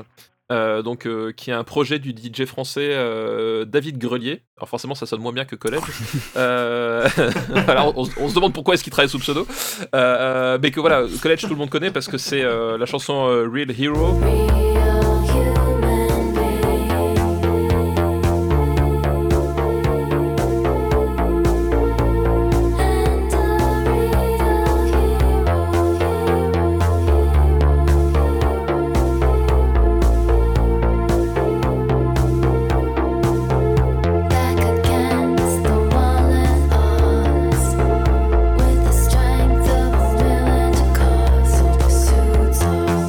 Sur la BO de Drive et je trouve que c'est euh, c'est carrément les mêmes ambiances. En fait. Je sais Ouais, pas si surtout au niveau des mais- paroles en fait, parce que Touch est moins synthé, je trouve. Oui, moins synthé, oui, oui, effectivement, mais oui, parce qu'il n'y a, y a pas le côté synthétique de collège, mais, mais même euh, le son guitare, tout ça, il y a, y a un peu la même inspiration. En tout cas, Ouais, voilà, ouais, ouais. Non, mais je, vois, je vois effectivement la ressemblance. Ouais, ouais. Je vais, je vais peut-être devoir réécouter euh, Real Hero pour comparer, mais oui, oui. Et toi, du coup, Anthony, cette chanson Que Non, t'inspire moi j'aime beaucoup. Je crois que je vais plus écouter Ver- Veruca Salt en sortant de ce podcast que, que, que Dave Grohl, mais encore une fois, faut m'excuser, hein, c'est pas, c'est pas, trop mon genre, mon genre musical. Mais, euh, euh, mais du coup, moi j'ai écouté The, The Color and the Shape, parce qu'a priori vous considérez que c'est un des meilleurs, donc, euh, donc je l'ai écouté, puis c'est un peu l'album euh, sé- séminal, dir- diront. euh, Tout à fait. voilà, les, les, les critiques de musique. Euh, et c'est vrai que bah, dessus, il y avait Everlong que je connaissais, puisque le clip de Michel Gondry, je l'avais, je l'avais vu il y a, il y a Ouais. des années. Donc euh, voilà, qui est, qui est pas un de ses meilleurs clips, mais je trouve que le clip est plutôt rigolo. Il y a un style. euh, Ah, le clip est très drôle quand même. Et Ouais. euh, le clip est plutôt rigolo, ouais. Et en fait, ce que j'aime beaucoup avec cette chanson, c'est que ça m'a permis de, je pense, de, de, de... Il y a mon chat qui rentre et qui miaule. je le vois arriver avec ses petits yeux là. Non, genre, je vais foutre là à la fin de ton podcast. Euh, en fait, ce que je trouve intéressant, c'est que ça m'a permis de vraiment me rendre compte à quel point la, le, je vais dire du rock F, le rock FM a vraiment euh, euh, habillé la- le, le cinéma des années, des années 90 aux, aux États-Unis. Et, et je trouve que la chanson ressemble à énormément de fins de, de films. Je la, je la trouve très Ouais. bien, mais. Et ça me fait penser à quel point on utilise beaucoup ces chansons, plus dans les séries dans les années 2000, comme si les années 2000 avaient grandi en, en- voyant le, cinéma euh, américain, et enfin états-unien, et s'était dit euh, ah oui, il faut que ça finisse par une chanson un petit peu, un petit peu pop, euh, pop rock, euh, tu vois, sympathique et tout. Donc, je sais pas, je- je l'aime beaucoup, je la trouve charmante. Encore une fois, je sais jamais trop si c'est si c'est vraiment euh, premier degré ou, ou pas. Donc, euh, donc voilà. Je pense que pour le coup, il est assez premier degré ce morceau, ouais. Je pense qu'il y, a- qu'il est vraiment- il y a vraiment une sincérité derrière. Le fait de chanter en duo avec euh, sa meuf de l'époque pour une chanson d'amour. euh, Ouais. Ouais, non, je pense que c'est sincère. Non, mais c'est vrai que c'est la, la remarque que tu dis sur le, sur le fait que ça, finalement, ça, ça ressemble à une fin assez classique de, de, de film euh, populaire des années 90. et C'est vrai que c'est qu'on est complètement là-dessus, c'est-à-dire que, mais c'est même ce qu'on peut, ce qu'on peut dire d'une manière générale du de Touch, le, le film en fait, c'est que c'est un film qui, qui est vraiment dans son époque, c'est-à-dire que on parlait de Tarantino, on parlait de différentes influences. Et c'est vrai qu'à aucun moment le, le film arrive à, à vraiment se démarquer par rapport à, par rapport à tout ça. C'est un, un film qui est, qui est très très étrange euh, pour, pour, toutes ces, pour toutes ces raisons. Et c'est vrai que voilà, ce, même cette fin en fait, cette fin où ils sont sur la route, euh, où t'as la, t'as la voiture qui disparut dans un, dans, dans un fondu enchaîné avec cette chanson pop rock. Oui, effectivement, je, je, je pense que j'ai j'ai vu des centaines de films se terminer exactement Ouais, ouais. sur le même plan. quoi. C'est- c'est- Ouais, ouais, ouais, bah oui. Et en plus, une, une autre remarque, mais bon, ça sort un peu du cadre du podcast, mais c'est le, je trouve que la, la photo est, qui est, qui est plutôt réussie, mais la photo des 90 est souvent très, euh, très blanche, très lumineuse. Ouais, très très Et lumineuse, du coup, ouais. C'est vrai que du coup, ça donne un côté euh, assez intemporel au film. Enfin, du coup, enfin, comment dire, euh, comme, les, comme la, la photo est pas très, euh, pas très contrastée ou pas hyper, euh, hyper osée, tous les films se ressemblent, se ressemblent un petit peu. Il y a un côté, un, sais, genre ils Ouais. sont tous au même endroit, ils ont tous un peu les mêmes couleurs, les mêmes décors, les mêmes autoroutes, les mêmes. euh, beaucoup trop de moquettes aussi. Mais, euh, mais euh, ce qui est un peu mon, mon angoisse principale avec les films des 90 et, et le Royaume-Uni, c'est qu'il y a de la moquette partout, c'est- c'était un peu l'angoisse. Euh, mais non, mais un. c'est- Je sais pas, je, moi j'ai vraiment passé, j'ai passé un bon moment en le voyant. Je pense pas que ce soit un grand film et, je trouve que, enfin, que, ouais, que Grohl a vraiment fait du, super taf. Enfin, là, sa musique est bien supérieure au, film, je trouve. Si je peux me permettre. Écoute, je suis assez d'accord. Euh, je pense pas que ce soit un disque indispensable euh, de la discographie de Dave Grohl, mais il y a quand même quelques morceaux qui sont vraiment pas mal et qui sont intéressants. Et, surtout, il sort de sa zone de confort sur plusieurs morceaux, donc rien que pour ça, il est quand même intéressant. Euh, mais bon, c'est un peu à l'image du film. Il y a une ou deux scènes assez cool. Je pense que d'ici une semaine, je l'aurai oublié. Mais, mais c'est vrai que cette BO, c'est pas impossible que je me repasse quelques morceaux de temps en temps, euh, que tu vois, que je me les réécoute pour le plaisir. Donc, euh, ouais, je suis assez d'accord. La, BO est supérieure au film. on l'a redit plusieurs fois, mais c'est un des, un des exemples où on peut voir que le compositeur a pas compris le film de la même façon que les autres, euh, ou en tout cas il a pas travaillé sur le même film. Non, c'est vraiment une certitude effectivement quand t'entends cette euh, cette BO. euh, Enfin, le, le film que me vend Dave Grohl avec euh, avec son album Touch est vachement plus drôle que euh, ce que me vend Paul Schrader avec son film Touch. Euh, et, et vraiment, j'aurais envie de voir le film que Dave Grohl a, a vu, ou en tout cas a, a pensé avoir vu. Euh, voilà, parce que je, me- je me dis, en remélangeant les thèmes du film avec euh, vraiment une, app- une approche qui assume ce que nous dit la bande originale, ça pourrait donner un truc euh, finalement un peu, plus, un peu plus cool, un peu plus intéressant. Voilà, donc un- ça, ça ne se fera jamais. hein. Je vous avoue que je pense que les, les gens qui vont militer pour un, un Director's Cut ou un Dave Grohl's Cut de Touch, voilà, il va pas y en avoir beaucoup. Je pense qu'on va être trois. Bon, je suis pas sûr que ça suffise pour, pour enclencher une restauration, mais bon. Album intéressant effectivement à découvrir euh, pour euh, explorer des, styles un peu, un peu différents euh, et voir finalement aussi, c'est ça qui a y a de marrant, c'est que euh, c'est la l'aisance qu'a Dave Grohl avec ces styles-là qu'il aborde quasiment jamais. Voilà, quand on quand on reprend des des chansons comme Sin Six en fait, euh, qui est vraiment à l'opposé complet du spectre musical euh, dans lequel il évolue et, et dans lequel on le connaît. Et qu'en fait tu te rends compte que le morceau fonctionne vraiment bien et pas uniquement en tant que chanson tapis justement qu'il est plaisant à écouter en dehors euh, du film Euh, tu vois quand même l'aisance du bonhomme euh, voilà euh, quand on il a vraiment un sens un sens assez aigu de la musique quoi Ouais, exactement. Ouais. J'étais assez surpris parce que bon, je- j'avais un petit peu, un, pas un peu peur, j'ai pas peur non plus, c'est juste, c'est juste un 10 de, 30, de 35 minutes, c'est pas non plus la fin du monde, mais je, ouais, je me disais, oh là, oh là, à, quoi ça va ressembler Mais c'est vrai que généralement, il y, y a des contre-exemples bien sûr, mais généralement les, les musiciens euh, de rock ou d'autres styles musicaux qui se retrouvent sur des, films font, un boulot qui, a, au moins, au minimum, est original et change un peu des, des habitudes, quoi. Donc, euh, c'est plutôt réussi, quoi. Et bien voilà bah, ce, ce sera le mot de la fin et ben en tout cas merci Anthony Bah, de, merci ta, vous. de ta présence Merci. Merci de ton venu. expertise Merci. Mais oui, de, de ta gentillesse et de, ton, de ta bienveillance envers, envers les, les- les types sales et chevelus comme nous. Euh, Enfin, chevelus à une époque. Ouais, ouais, voilà. no comment. No comment sur Ouais, les c'est cheveux. ça, ouais. Voilà, toi- toi-même, tu sais, je te brofiste. euh, À distance. À On est là. distance. On est là, ouais. on, on est là, on représente. Euh, voilà, bah merci Benjamin d'avoir été là. Et merci à toi, Stéphane. On se retrouve donc du coup. Merci à Dave. Merci à Dave, voilà, pour, encore des expériences euh, inédites. Alors, les gens qui se demandent, mais purée, euh, en fait, les gens qui, qui, quand ils ont démarré ce podcast et ils se sont dit, ouais, on- ça va juste être un- un- une émission qui a parlé des Foo Fighters, ça va être chiant. Euh, je crois que là, aujourd'hui, ils se sont retrouvés en territoire complètement inconnu. Mais déjà, eux, dès l'épisode 2, on leur a sorti Mission Impossible. Je pense qu'on leur, a, on leur a expliqué un petit peu comment ça allait se passer. Quoi. Ouais, ouais, je crois qu'effectivement, ils ont, ils ont été vite remis en place. Et surtout, sachez qu'on n'a même pas fait la moitié de la discographie de Dave Grohl Ah non, 15 là, épisodes. on en a encore pour euh, je sais pas combien de temps. Surtout qu'on a, on a du mal à, à se synchroniser pour faire des émissions, donc oui, ça va durer encore. Oh, on a pris pour 10 ans là, Oh là, Ouais, facile. je, je pense au, au- au pas mot. Euh, mais en tout cas, voilà, c'est toujours un plaisir. Je vous remercie tous et puis on se dit à la prochaine fois. Ciao à tous. Merci, gros bisous. Ciao. Au revoir.